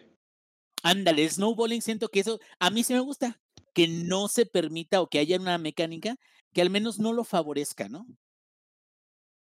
De hecho, por acá nos dice eh, Estefanía que no sabe si lo puede correr. Eh, no creo que sea gráficamente muy demandante, pero eso sí, si cuentas con cualquier consola, PlayStation 4, el Xbox One o el Switch, tiene crossplay, entonces podrías mediante esa parte sacándole la vuelta a los requisitos técnicos en cuanto a la PC, jugar ya sea con nosotros o con quien sea. A final de cuentas creo que es un juego bastante sencillo de utilizar en cualquiera de las plataformas, no es técnicamente muy demandante, digamos, no es un Twitch shooter como los Call of Duty que requieras movimientos milimétricos para apuntar con un sniper y así, pero obviamente que las, las mañas del doble brinco, de, de los tipos de, de, poderes de habilidad, de movilidad y cosas así, te van a ayudar mucho, pero eso es como todo, con la práctica. Entonces, échale un ojillo, está bastante interesante, creo que lo vamos a, a seguir jugando en stream. Por ahí nos tienen pendientes los chicos del estudio de desarrollo, los de Proletariat, algunos paquetes de fundador que además de, regalarnos a nosotros, nos van a dar para regalarles a ustedes. Entonces, esténse atentos aquí en este canal, twitch.tv diagonal langaria, donde vamos a estar jugando de vez en cuando también con el Lex, que es Kenai-Lex, donde también estará jugando y veremos la manera de cómo re, eh, pues regalarles eh, de vez en vez estos eh, Founders Pack. También chequense el Discord, que ahorita se los vamos a pasar para que se unan al Discord y puedan Igual estar. vamos a poner un botoncito aquí en el canal de Twitch y mejorillas, ¿no? Pero eso lo platicamos ya después con toda la banda. Y solo cabe mencionar que hay un poquito de mi negligencia de no grabar gameplay de, de Spellbreak porque creí que teníamos ya footage. Este footage es tal cual del stream que hice el día sábado y pues ahí vemos incluso todo el chat y todo el desmadre que hubo, ¿no? Y pues si quieren también seguirme, ahí está mi, mi cuenta, arriba el de Kenai en bajo Lex, pero igual, eso hablamos más al rato. Perfectísimo, y pasamos al siguiente juego que le toca al ingenierillo. Le pasamos una copia de Story of Seasons Doremon. Ya sabemos que el ingenierillo, su sueño además de ser padre, era ser granjero, ¿verdad, ingenierillo? Sí, aquí estoy, aquí estoy, aquí estoy, aquí estoy. Y este, sí, yo soñé algún día con traer un tractor, güey, que eso me diera ganancias para comprar mis compus, güey. En el día sembrar y en la noche jugar, ya sabes, güey, esos sueños guajiros de. O sea, como un sueño de el norte, ¿no? como yo con el American Truck Simulator. ándale, ándale. Cambiaste el tractor por un camión, güey. Ándale. Y este, bueno, aquí está el, chiste. A ver, nada más quiero asegurarme de que están viendo. Este footage que están viendo es de las cinemáticas iniciales de Doraemon Story of Seasons. El jueguito en sí, ya llegué a la parte, eh, y eso es bueno, ya estuve jugando un poquito, a la parte que es de un juego de granja. Story of Seasons, tal cual, es como un juego que viene de creadores de si no estoy este, mal, de eh, los que hicieron eh, Harvest Moon. No pueden utilizar el nombre de Harvest Moon porque ese creo que lo tiene alguien más, pero es prácticamente eh, Harvest Moon, ¿no? De, los más nuevos, le podría decir. Han realizado varias versiones y en esta ocasión tenemos una que es con los personajes de Doraemon. Doraemon es una serie muy viejita, muy de antaño, muy amada en, en, este, en, Japón. Y eh, esa serie, pues ahora sí de que ha estado en el corazón de mucha gente grande ya y que algunos jovencitos que la conocen. Y sin embargo, sin embargo, eh, este sí entra con, calzador, pero sí entra dentro de la historia de este eh, juego de, de, vida diaria, de, de cosecha, de granjeros, de ir conociendo gente en ese mundo. Se ve un poco forzado cómo llegan ahí y sobre todo porque Doraemon siempre fue, digo, algo que sí encaja muy bien es que Doraemon siempre fue una serie donde eh, Nobi, que es el personaje, se puede decir principal, bueno, eh, el niño de buen corazón, este, Nobi, que es el, que es muy, muy amigo de Doraemon, o que Doraemon es, es este como que su protegido de, eh, siempre utilizaba invenciones de Doraemon, el gato cósmico, para poder, no sé, enamorar a alguien, o poder ganarle un maestro, o poder este, a un bully hacer lo que se, que se este, arrepintiera de pegarle o algo así. Entonces, eh, eh, esta historia de Story of Seasons es que Doraemon y Nobi ponen un, un arbolito, lo siembran en un lugar y ese árbol era un árbol especial. Y ese árbol especial cuando fue creciendo, porque creció grandísimo en muy poquito tiempo, entonces hubo una tormenta grandísima y esa tormenta los llevó. Espérame, espérame, güey, déjame, te estoy contando acá el intro. Eh, así, fíjate, te les voy a decir algo ahorita que termine de contar este intro. Y ese árbol, cuando ya creció y hubo una tormenta y cayó un bicharrayo, y entonces llegó, llegó a, a transportarlos a todos a una dimensión, una dimensión donde había un pueblo y en ese pueblo les iban a permitir, no sé por qué vergas, pero les iban a permitir a ellos trabajar en una granja, principalmente a Novi, los demás están pendejeando en otros lados. Trabajar en una granja y en esa granja sembrar lo que les diera su puta gana y conocer a la gente del pueblo y ay, qué buena onda que llegaron y todo eso. Bueno, ahí les va. Oye, oye, oye una, una pregunta. Si sienten que esta explicación, ahí te va, si sienten que esta explicación que les acabo de dar tomó un chingo de tiempo para decir el briefing del puto juego, bueno, es porque así es el inicio del juego. ¿Ok? Sí que ibas a decir, Sampi. Eso suena como la historia de Pablo Escobar. Se encontró un arbolito mágico que ah, hizo crecer. mágico, güey. No, ese de acá no. Este árbol en particular no, no, no, se, lo, no se lo vende a nadie. Este, a lo que voy es esto. Eh, Story of Seasons, en el término de gameplay, todo lo que he podido, este, o lo que he alcanzado a jugar, es un sólido Harvest Moon. Es un juego que tiene mecánicas de, este, granja, de ir eh, sembrando, de ir procurando eh, plantas, ir procurando este, frutas, vendiendo lo que está sembrando, buscando en otras zonas del mapa, que sí me gustó que hubiera muchas otras zonas del mapa, eh, puedes pescar, puedes incluso atrapar insectos, todo lo puedes vender, lo que tengas. No tiene combate como Stardew Valley, pero tiene también, conoces a muchos otros personajes en el pueblito, personajes que están lejos del pueblito, pero que también son parte de la historia. Hay eventos dentro de, de, Story of Seasons. cada segundo es como si fuera un minuto. Entonces, más o menos cada 60 segundos o cada minuto de nosotros es una hora en el juego, lo que quiere decir de que máximo puede ser un día de 24 minutos. No todos los días son así porque puedes decidir dormirte mucho más temprano, ¿no? Todo esto, lo que estoy platicando, en lo que les estoy contando todo esto, que es el énfasis que les hice al principio, con la gran historia, una historia muy, muy eh, eh, rebuscada, lo, lo estoy aderezando con las cinemáticas que están viendo ahorita en el podcast, bueno, los que pueden verlo en vivo. Y es que tardas 40 minutos a una hora sin hacer absolutamente nada más que darle X, bueno, en el play, a continuar para seguir viendo la historia. Y esto yo creo que es un gran bajón. No es malo. Están la, los, este, el arte, los escenarios, las casitas, los personajes, todo está muy bonito. Está muy bien desarrollado. Está muy colorido. De hecho, los, los retratos me gustan mucho y, bueno, me habría gustado que el voiceover fuera un poquito más completo, pero pues es genérico junto con los mensajes pero creo que sí hay algo aquí que, que se enfoca mucho en darte una historia y no soltarte el juego hasta como 40 minutos después. Y no estoy, no, estoy exagerando, son como 40 minutos después. Y después de eso hay muchas otras acciones donde sí, o sea, te, te dejan explorar, pero otra vez vienen otras cinemáticas de otros, no sé, cuatro, cinco minutos cada vez y tú, tú sientes como que te ocupa más esas cinemáticas que realmente tu vida de granjero, porque tu vida de granjero debe de ser así de, y ahora, güey, ¿qué vergas hago? Pero poder ir descubriendo poco a poquito cómo puedes limpiar la granja, cómo puedes ir poniéndole eh, eh, eh, semillas nuevas, puedes ir comprando cosas nuevas, puedes ir pescando cosas nuevas.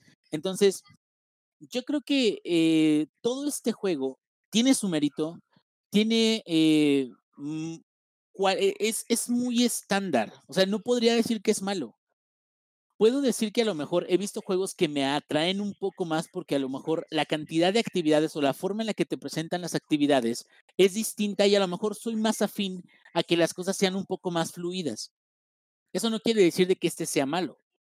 Sin embargo, este jueguito en particular, a mí lo que a mí me pesó mucho fueron las cinemáticas, fue de que se siente un poco lento de inicio, y eh, sí, adelante, Rob.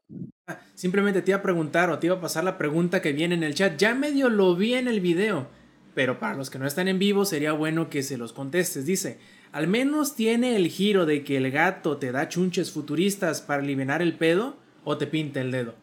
Mm, no, no, no. Bueno, de inicio te pinta el dedo, pero porque se le pierden. Sin embargo, los van encontrando y conforme va pasando, y eso creo que es una de las cosas buenas también, o sea, porque no vamos a decir que el juego, ay, es una basofia, porque hay juegos muchos peores, pero este en particular sí tiene ese gimmick o esa mecánica donde conforme va avanzando el juego, vas adquiriendo más gadgets de Doraemon y esos gadgets te permiten desde correr rápido te permiten adelantar el tiempo, te permiten, este, no sé, eh, atrapar muchos más peces. O sea, son, son este, como superpoderes que puedes tener, que puedes utilizar de vez en cuando, y que creo que eso es lo que más encaja de Doraemon en la historia, tal cual, o de los personajes que están ahí.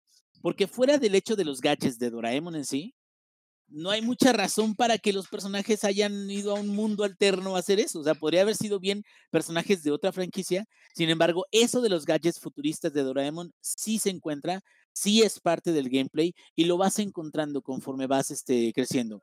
Si quieres tener la historia sencilla, tienes que durar un año, cada día, cada mes, digo, cada temporada son 30 días, me parece, 30, 31.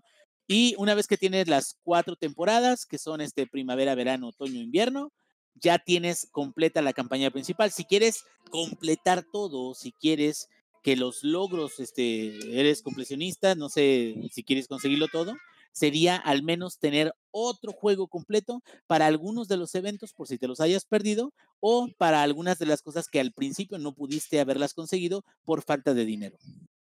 Órale. Y bueno, yo sé que en este juego, el de Doraemon, no existen los niveles, pero en el que sí, es The Cuéntanos, ingenierillo, ¿qué ondas con este juego? Claro que sí, The Leveled es otro jueguillo de que estuve probando en esta ocasión. Y este, Zampi, eh, creo que estoy viendo Spellbreak en la pantalla. Ahí voy, ahí voy. ahí va, ahí va, ahí va, ahí va, ahí va. Bueno, The Leveled, no sé si se acuerden de juegos como Thomas Was Alone. Es un jueguito muy viejito. Bueno, ya tiene ya sus años. No sé se acuerden de Geometry Dash. No sé si se acuerdan, o sea, de. Bueno, no es exactamente igual, pero es como juegos como Super Metro, por ejemplo, que muchas de las cosas que tienen en sí son estilos minimalistas, que esos estilos minimalistas les ayudan a ellos a centrar la atención del usuario en la pantalla y en las cosas que tiene que realizar el usuario para poder eh, resolver algún, algún problema. Entonces, eh, los niveles de The Level, The Level, por cierto, está hecho por los mismos cuates que hicieron el de Fractured Timelines. ¿Se acuerdan que hablamos de ese hace uno o dos podcasts? Entonces, ese de The Leveled es un jueguito hecho por, se llama creo que la cofradía de los astrofísicos. Sí, ¿no? O sea, se llama The, The Astrophysicists Guild, algo así. Algo así. Este, bueno, y entonces el jueguito básicamente es puzzles, es rompecabezas, es ir avanzando de nivel a nivel y tiene eh, eh, una mecánica de causa y efecto. Es decir, tienes dos bloquecitos que tienen que interactuar entre ellos y, por ejemplo, cuando caen de algún lugar alto, ellos entonces van a llegar al punto en que se encuentran y van a repelerse con la misma fuerza con la que estaban anteriormente. Es decir, eh, si tú saltas de un alto, de un lugar muy alto, van a rebotar mucho cuando se encuentren. Si tú saltas de un lugar muy chaparrito, pues bueno, van a rebotar un poquito menos, pero a veces eso es lo que necesitas para poder resolver alguno de los niveles. El término de los niveles para este juego de D-Level es parecido como al de Super Meat Boy, Celeste, eh, jueguitos que son de ahorita en este momento, lo que tienes que resolver es esto de aquí, ¿sí? Y una vez de que encuentres la manera de resolverlo, ahora sí, vamos a enfocarnos en la siguiente zona. Y al enfocarnos en la siguiente zona puede que encuentres un reto distinto que no sea tan sencillo de completar. Una de las cosas que me gustó, que bueno, creo que es eh, parte incluso de, de algunos logros, es que cuando tú terminas un nivel, puedes avanzar al siguiente, pero no necesariamente lo terminaste de la mejor manera. Existe un botoncito que eh, te permite reiniciar el juego, reiniciar la partida. Cuando utilizas este botoncito de reiniciar la partida, pierdes tu oportunidad de terminarlo con una estrella. Cuando lo terminas con una estrella, te dan bonificaciones adicionales que te permiten avanzar mucho más o tener acceso a niveles especiales. Entonces, ¿qué quiere decir? Que si quieres obtener las estrellas de los niveles, lo que tienes que hacer es terminar el juego sin haber reiniciado ni una vez o sin haber muerto alguna vez, ¿sí? Entonces, es eso como que es un aliciente a seguir trabajando, a seguir eh, buscando la manera de resolver el, el rompecabezas. Y una de las cosas de las que me di cuenta es que cuando, conforme vas avanzando en los diferentes mundos, los lugares donde tienes que activar, por ejemplo, ahí podemos ver en la pantalla que hay unas cositas verdes que las tienes que activar como si fueran unos switches. Las cositas verdes que tienes que activar eh, cambian, por ejemplo, de color y esas cosas que cambian de color te permiten a ti activarlas más de una vez. Entonces, eso, cuando hay este, situaciones donde solamente puedes activar una de esos switches con uno de los este, cuadritos, y utilizar el otro para constantemente estar activando uno y desactivándolo para poder llegar al punto donde todos estén activados, le agrega un nivel más de complejidad a estos niveles de, de, este juego. Para todas las personas que les guste mucho todos los juegos de rompecabezas, que son exclusivamente rompecabezas, este juego está bonito. Algo que me sorprendió un poquito es que la música, al menos en el primer mundo y en el segundo mundo, es muy sencilla, no es mala, es, es buena, pero creo que he visto juegos con mayor eh, versatilidad o con mayor, este, eh, con, con, diferente tipo de música a través nada más de los niveles o a lo mejor a diferentes mundos, ¿no? Digo, sabemos de que, de que The Astrophysicists Guild es un desarrollador que es relativamente pequeño a comparación de otros, que ha desarrollado juegos buenos como el que ya vimos, que fue el de Fractured Timelines.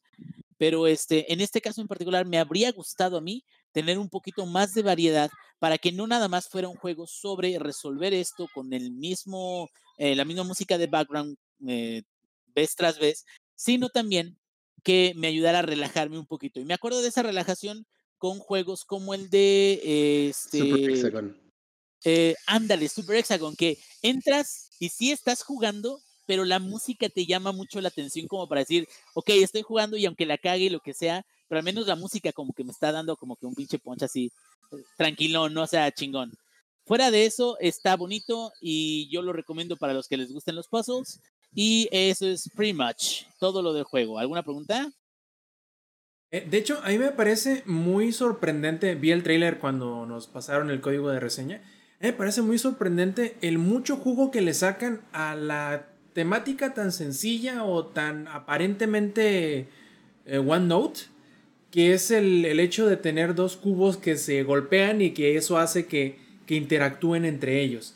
Entonces a mí me, me, sorprende bastante que tenga, creo que son como ciento y feria niveles y que logren hacer algo diferente, en teoría, entre cada uno de ellos. Sí, y la verdad, fíjate que a pesar de que me llegué a atorar un poquito en algunos de ellos, no fue, no fue demasiado. Y, creo que ese es un, un, gran reto de los juegos de, de rompecabezas, que a veces tu interfaz no sea lo suficientemente intuitiva como para que los jugadores encuentren la manera de, solucionar el problema. Que también es un problema, ¿no? Si, si de plano no hayan cómo y tienen que ir a una guía o algo. Y creo que al menos en este juego lo único que tienes que dedicarles mucha atención y dedicarle tiempo, pero está suficientemente intuitivo como para poder resolverlos. Perfecto. Entonces, ya con esto hablamos de todo lo que teníamos planeado para este Showtime Podcast 208. Pero eso no quiere decir que nos vayamos a ir todavía. Primero, tenemos que pasar a los saludos y a las preguntas. En fin, Lex, cuéntanos cuáles son tus saludos para esta edición del Showtime Podcast. Pues saludos a toda la banda que estuvo acompañándonos en el stream del día de hoy, para todos los que estuvieron en vivo. Saludos a Minok, eh, que es el primer suscriptor de Langaria. Muchas gracias por la suscripción. Eh, aquí en Twitch. Eh, saludos a Jefes Tomar, a Lick Dalore, a Sígala, eh, Numeritos, Raúl Ruiz, a Yumi que estuvo por aquí, también nos acompaña de vez en cuando en los streams en mi canal, Estefania, Guarida Geek, a Maku y a Nox, que también Maku y Nox participan de vez en cuando en los streams que yo realizo. Si quieren ir a ver más este, de pues, otros jueguillos que hemos estado jugando en la semana de lo que vamos a estar ahí este, compartiendo, pueden darse una vuelta por mi canal, que bajo lex Y ahí, este, pues mañana tenemos algún streamcillo preparado. Probablemente vamos a estar jugando Spellbreak. Eh, vamos a ver qué pedo, pero bueno, ahí si les gusta todo este desmadre de Twitch, pasen a regalarnos un follow eh, para el día de mañana, que ahí vamos a estar. Y pues eh, saludos a toda la banda también que, se está volviendo como este crew de streamers que todavía no tenemos nombre, pero ahí se nos ocurrirá algo pronto. Sí, de a poco se va creciendo, como todo sin desesperarnos, de poco a poquito, de uno en uno, de dos en dos. Esto se va a hacer bien grandote, ya van a ver. Y no es albur. Como tampoco es albur, Sampi, ¿cuáles son tus saludos? No, no es eso. Hoy no le vamos a mandar saludos a la mimosa, pero sí le vamos a mandar saludos a todos los que estuvieron en el chat de Twitch. También a los eh, a los que vieron el otro día mi, mi stream de Call of Duty, si quieren jugar, échenme un mensaje en Twitter, yo los agrego, echamos balazo, puro plomazo, los carreo porque yo los carreo, este pariente. Los carreo. es bien pinche flamer, pero sí te junta, güey. No, fíjate que no. Fíjate que en Call of Duty no. ¿Va, Alex? ¿Nunca te he flameado en Call of Duty? Lo flameaba. me, ha flameado, me ha flameado en muchas otras cosas, pero en Call of Duty nunca. No, no, no, ahí. En la vida. Yo creo que ahí el tema, eh, Inge, es que como solo ves tu cámara, por eso no puedes estar flameando a los demás. Entonces, yo creo que es por eso. Te puedes contener. pero exacto, pero saludos. Perfecto. Ingenierillo, ¿cuáles son tus saludos esta vez? Pues ya a toda la gente que se conectó, muchos saludos a la gente del Bolo Bancas, que no pensé que me fueran a invitar, me sentí honrado fue honorífico para mí poder estar, aunque sea unas dos, tres partidas donde me mataron en todas las partidas, bien chido. Pero Bienvenido este. a mi vida en Among Us. No, y deja de eso. Me gusta mucho toda la, la, este, eh, la vibra que traen entre ellos. Se, ve de que disfrutan mucho estar jugando con ellos. Así me gustaría que fueran con nosotros, pero no podemos. No, no es cierto. No, más bien es tú, ya tienes por ti, porque siempre te abres por andar cuidando a los chamacos. pues ya sí, güey, pero pues ¿qué hago? Pero bueno, a lo Esas cosas así, güey, como irrelevantes, ¿no? Mis hijos y sus tareas, güey. Mira, si, si pasaron, pasaron. Madre nadie va a reprobar Kinder, güey. O sea, la tarea bueno, e, eso es cierto, eso es cierto. No puede reprobar Kinder, pero bueno, ya saben.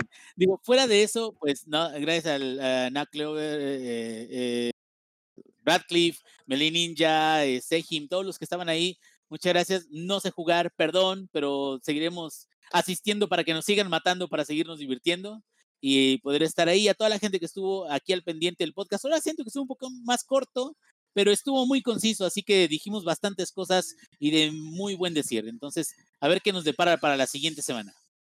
Así es, y bueno, antes de pasar a los que tengo aquí apuntados para los saludos, primero que nada, ya sé que ustedes no sacaron el mandil, pero yo lo sacaré el día, el día de hoy.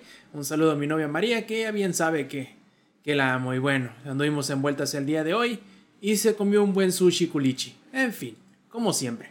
Y lo que tenemos apuntados por acá, un saludo a mi carnal Rion Jun hasta Japón y a mi compadre Roy Phoenix que, bueno, por ahí anda todavía. Omega X0 nos preguntó, pero yo quise guardarme esta pregunta para el último. Y dice, aquí ando viendo alguna PC ya para zafarme del pedo consolero.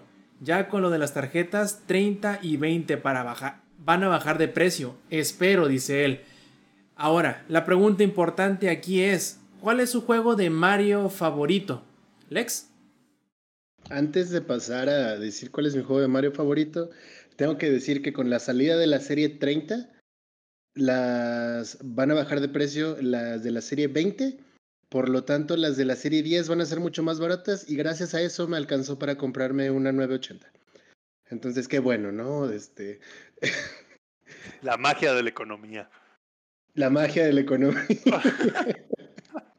Pero, ¿cuál, sería mi juego de Mario favorito? Eh, sin lugar a dudas, así, forever and ever, creo que va a ser Super Mario World. Perfecto, ingenierillo. Me iría por el Super Mario World, pero el pinche Lex ya me lo ganó. no, ¿qué crees? Estoy jugando eh, me, me, gusta mucho el Mario Galaxy 2. Eh, dos, dos, dos. Este, em, digo, ya les había platicado, eh, bueno, al menos en, Twitter y no me acuerdo si aquí les había dicho, pero recuperé el Wii eh, que alguna vez compré hace muchos años y se lo vendí a una persona y luego ya se lo pude este, comprar de vuelta. Y qué, qué buena adquisición. El Mario Galaxy 2 me sorprende mucho cómo, cómo se ve, cómo se siente que es la evolución del 64, del Galaxy también, ¿verdad? Pero o sea, cómo, cómo ya a partir de ahí las entregas de Mario sí tienen un significado distinto. A mí me gustó bastante, entonces esa sería mi elección. Ampi. ¿De Mario o de Super Mario? Elígete. El que más te guste en general. Mario, Mario Kart de Nintendo 64, güey, es lo mejor que le ha pasado a la humanidad y la manera más fácil de mandar a la verga a todos tus compas. El, primer, el primer termina amigos, güey. O sea, el primer también a Mario Party, al Mario Party que tú quieras, pero estoy totalmente de acuerdo que cuando tienes los globitos en la parte trasera de tu go-kart, güey, ahí no hay amigos, no hay familia y como en la piñata, güey, te pueden desconocer por unos totis. Sí, sí, sí. Se, terminaron amistades con ese juego, Ahí te va el rayito, voy en, voy en octavo, rayito, termino en primero. Así es esto. Así que Mario Kart. termina amistades, ¿no? Es el equivalente al uno, pero en videojuego. Aunque también hay videojuego de uno, pero ustedes entienden. Eh, para mí, el, mi Mario favorito sería el Yoshi's Island. No sé por qué me gusta muchísimo el desgraciado Yoshi's Island. Muchos dirían, pero Ram no es un juego de Super Mario, es el Super Mario World 2, así que... Está muy cute y por sí solo, digo, sin tener a Mario como el personaje principal, está muy bonito, muy colorido, o sea, como que todo está muy cute, ¿no? De ese juego. En realidad no sé qué sea de la mejor música, de la mejor música de, música es buenísima, ¿eh? Recuerdo muy muy bien la, la, el tema de la batalla final contra el Koopa gigante. No recuerdo qué era, pero era un Koopa o un o un Bowser gigante al que le tienes que tirar huevos gigantes y no sé, me creo que se me quedó muy grabada esa pelea porque porque fue con yo, yo era muy joven cuando lo terminé, no recuerdo cuántos años tenía, pero si no me falla la memoria, fue el primer Mario que terminé y probablemente por eso sea que lo guarden tanto estima. No sé si en realidad sea mejor que los demás. No sé si sea mejor incluso que el Mario World, pero a final de cuentas yo creo que es el que más se me quedó grabado en la mente y el que más me ha gustado por cualquier motivo random. Nos preguntó alguien, ¿jugó el Paper Mario del 64? A mí no me tocó. ¿A Sam? A, mí sí, muy bueno. No, no de los mejores Marios, muy bueno, muy bueno. Es, Siento, que, siento que el humor que manejaba estaba como muy cómico, ¿no? O sea, como que se permitía ser muy, muy chistosón. Paper Mario en general tiene como su magia en especial y creo que el de 64 es muy, muy bueno. Paper Mario es. Los ejecutivos de Nintendo se echaron 15 saques y dijeron, órale, vamos a hacer un juego. Básicamente. ¡Capaz! sí, o sea, sí. Pero sí es muy buen juego. De hecho, digo, podemos, no sé si podemos expandir la, la, la pregunta o no, eh, Rob, pero yo quisiera escuchar de estos tres gandules, y bueno, ya ahorita ya daré mi opinión, de cuál es para ellos el mejor juego de Nintendo 64. Así del que, güey, neta, gracias a ese juego aquí estamos hoy. Difícil, a ver, yo, yo tomaré la pedrada primero para que le piensen ustedes. Para mí no es muy difícil porque no jugué muchos juegos de Nintendo 64. En realidad tampoco hubo muchos juegos de Nintendo 64. Y van a decir, ¿a poco existió? Y les diré que sí, porque lo jugué. Es verdad. StarCraft. Me gustaba mucho en la PC y también me gustaba en el 64. Pero bueno, y, y, creo que fue una excelente entrega, fue muy bueno en estrategia. Digo, pero mi comentario, yo sé que es el tuyo respetable y todo eso. Espérame, pero... Dije, no, espérame, yo le voy a rematar al Rob. Hay un juego de estrategia de Nintendo 64 que limpiaba el piso con ese. ¿Alguno de ustedes sabe la respuesta? No conozco otro, no digo que no haya, simplemente no lo conozco. Mira. Lex, vas. No. Date Command and Conquer, papá. Command and Conquer. ¿Había Command and Conquer? No recuerdo. Por supuesto, creo que era el Red Alert 1 o algo así, ni recuerdo. Pero el Command and Conquer, de hecho, el original era de Nintendo. Y mira. Bueno, pero esa no era la pregunta, güey. ¿Cuál es el mejor juego de estrategia de 64? Más bien ¿cuál es el juego no, de No, no, pero estoy, respondiéndole al, al, Rob. Ah, bueno, sí. No, pero, el primer StarCraft fue buenísimo, güey. Y digo, la versión de, de 64, yo jamás la jugué, no puedo decir que sea mala. Pero mm, digo, también que sea como que el juego de 64, para mí, para mí, que Wota cómo trascendió, también no es tanto porque creo que la versión de PC superior. Yo, yo lo siento así, en, en términos del primer StarCraft. Pero fuera de eso, pues no sé ustedes qué piensen, cuál es el mejor juego de 64 que trascendió más o que fue tan importante. En, Yo diría, más allá de el mejor de Nintendo 64, ¿cuál fue el que te marcó, Inge, el que gracias a él estamos aquí hoy. Sexualmente, güey. Ah, no, no, bueno. ah, no, entonces déjate con... ya, ya, había tenido uno en mente, pero déjate digo el otro. Mira. Eh... No, pero no es para PlayStation. Ya sé, ya sé, cabrón. De 64 hay dos. Bueno, podría decir tres, pero el tercero ya es como más como nomás por, por no dejar. Hagas trampa y que es uno. Sí, uno es GoldenEye, que siento que es de los mejores juegos que, que ha salido para el 64. Y no nada más para el 64, sino que a partir de ahí muchos juegos se inspiraron en ese tipo de jugabilidad y hasta de multiplayer, cabrón. Estamos hablando de Medal of Honor que se estaba basando en, eh, muchos años se basó en, en el tipo de, de experiencia que, que, hubo en GoldenEye, que era muy buena, cabrón. Se, se, armaban las partidas en pantallas chiquititas, güey, partidas en cuatro, pero de todas formas se armaban las partidas chingonas. El otro sería para mí el Ocarina of Time, que ese dio, paso a Majora's Mask y dio paso a otros RPGs que, que ya se dieron. Y a lo mejor el último que podría decir también estaba muy, muy bueno y también tuvo su repercusión, el Perfect Dark. Pero fuera de eso, se me hace que los demás, pues bueno, tuvieron que aportar, pero no tanto como esos tres. De hecho, ahí les va un dato curioso del GoldenEye. Si ustedes eran los que jugaban el multijugador de GoldenEye usando a Oddjob como su personaje, Oddjob para esos que no están tan familiarizados era el enano como de 1.30, ustedes estaban haciendo trampa, güey. Era más difícil de pegarle.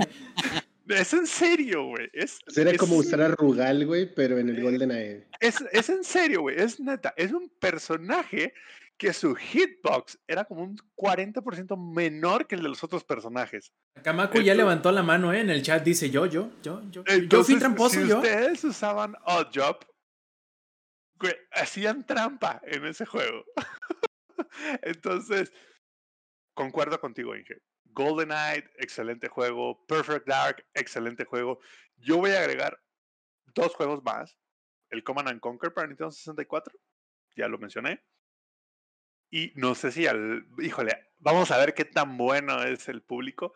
El Rush San Francisco 2049. Era un juego de carreras, pero era la mera. Para, para todo el, el, público besacarros, eh, seguramente sí. Sí, para el público de Sacarros, saben que ese es el juego de coches. Literal, es el juego de coches. Pero bueno, falta Zulex, cuéntanos. Ya me ganaron GoldenEye, pero era obvio que alguien iba a tomar GoldenEye porque creo que sin. ¿Por qué GoldenEye? Pues es que, güey, ahí se basaron los, los FPS, pero bueno, ¿no? Eso ya lo hablamos, ya lo habremos hablado en podcasts anteriores. Pero entonces voy a tener que apelar a mi lado totalmente nerdo pokémonesco y voy a decir que Pokémon Stadium 1 porque Pokémon Stadium nos entregó esos combates tridimensionales que no podíamos tener con la tecnología móvil de ese tiempo. Y güey, la primera vez que lo vi fue como de... Ah, Pues sí, me voló el seso muy cabrón. Me voló el seso muy cabrón. Puedes creer, ahorita que lo mencionas, yo tenía el Game Pack de Nintendo 64 en el cual, y esto sí es clase de historia, mis chavos, en la parte de atrás del control le podías conectar Así es. el Game Pack y al Game Pack le conectabas el cartucho, de tu juego de Game Boy y podías descargar, por así decirlo, tus Pokémon del juego de Game Boy y usarlos en, en el Stadium. En Pokémon Stadium, así es. Y era la única manera de ganar en Pokémon Stadium. De una vez se los digo si ustedes pretendieron alguna vez ganar las copas de Pokémon Stadium con sus Pokémones pedorros. ¿Qué tipo de nerdo, güey, compraba esas madres con tal de ganar, güey? No mames. Ojito, ojito, y solo quiero que topen, que, y, creo que sí es importante recalcar que Samper es totalmente no Nintendo a la actualidad. No, para nada. Y lo importante que, también es, era ese tipo como de interacciones mecánicas que eran obviamente más varo, como en su tiempo fue el cable Link, pero, güey, Pokémon Stadium a mí en lo personal sí me, me dio mucho hype, lo disfruté muchísimo porque además yo no tenía consola, entonces lo tenía que jugar en casa de mis amigos, junto con uno de los juegos que detesté por mucho tiempo, pero en ese momento lo amaba, y es eh, Super Smash Fucking Brothers, porque mis compas solamente me daban el control y me estompeaban y nunca me enseñaron a jugar. Y medio aprendí a jugar hace no mucho, este, que mi novia me estuvo enseñando, que el, toda el crew de la Joystick Lake también me estuvo dando clasecillas y ahora soy pues menos cancerígeno con un control en las manos. Y Majora's Mask, porque es mi Legend of Zelda favorito. Ahí, ¿Se me hace... ahí nada más te, voy a decir algo. No es que sea anti-Nintendo. Nintendo es parte fundamental de mi infancia. Así de sencillo. de, creo que de todos aquí. Y creo que de la de todos aquí, güey, Nintendo, Nintendo fue nuestra infancia. El problema es que nosotros crecimos, pero Nintendo no lo ha hecho. Entonces es como de, güey, ya crecí, güey. No, o sea, ya no voy a volver a jugar lo mismo de siempre. Es lo único que le, que le, que le digamos, le tiro a Nintendo. Pero a tu punto sí. Game Pack era la mera onda, güey. Neta, la mera onda.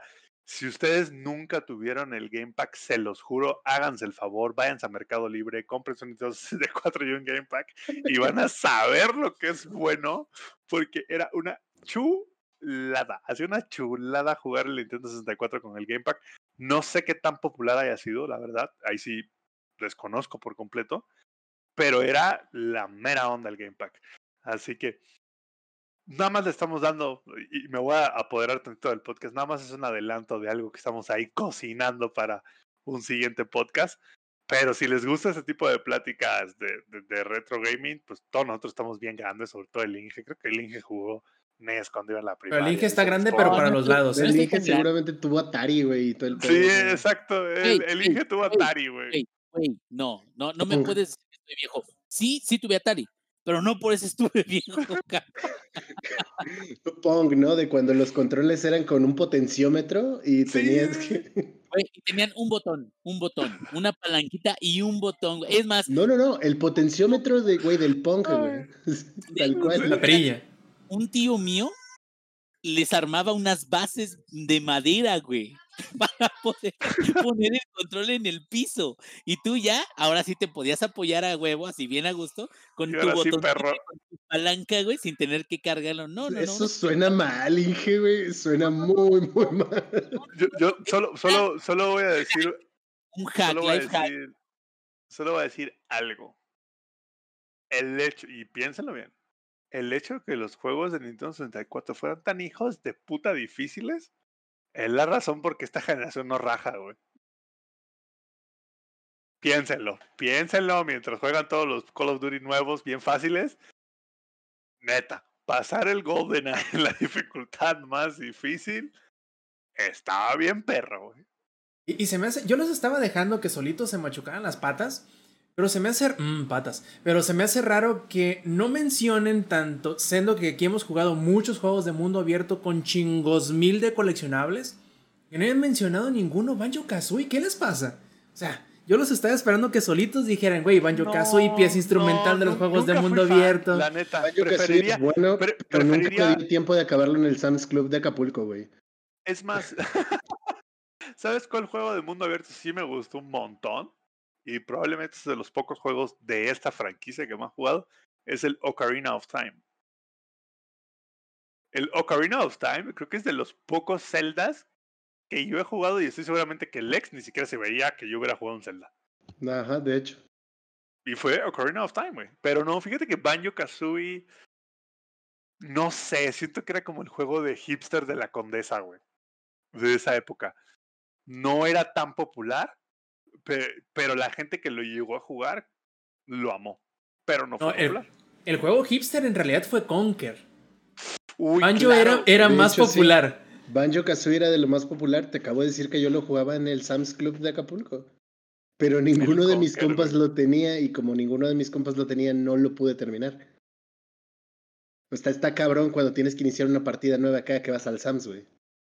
¿Cómo, ¿Cómo consigues las chingo mil piececitas que tenías que encontrar, no? De una sentada se te borraba la chingada raya ahí, además de que te corrían. Mis papás eran quienes me llevaban. Órale, cabrón, ya vámonos. Aparte, güey, no sé si se acuerdan. Pero los juegos de Nintendo 64 venían en una caja de cartón, güey. Igual que los juegos de Game Boy. Era una caja de cartón, güey, enorme, güey que la abrías, tenía documentación, tenía. no, entiendo, cuál es tu sorpresa, güey, hacían los de Nintendo. Creo pero creo que ahora sí, ya, este, esto lo tenemos que dejar para otro podcast, güey. Sí, hay que dejarlo para otro podcast, pero nada, lo voy a decir. Los juegos de hoy en día, para los que tanto maman del juego digital, viene una puta caja y apenas viene el disco. Sí, eso sí. Y hay algunos que ni, eso traen, güey, nomás traen. y hay unos que nomás traen el código, güey. Puras de esas. Pero bueno, nuestras modernidades de hoy en día, ¿no?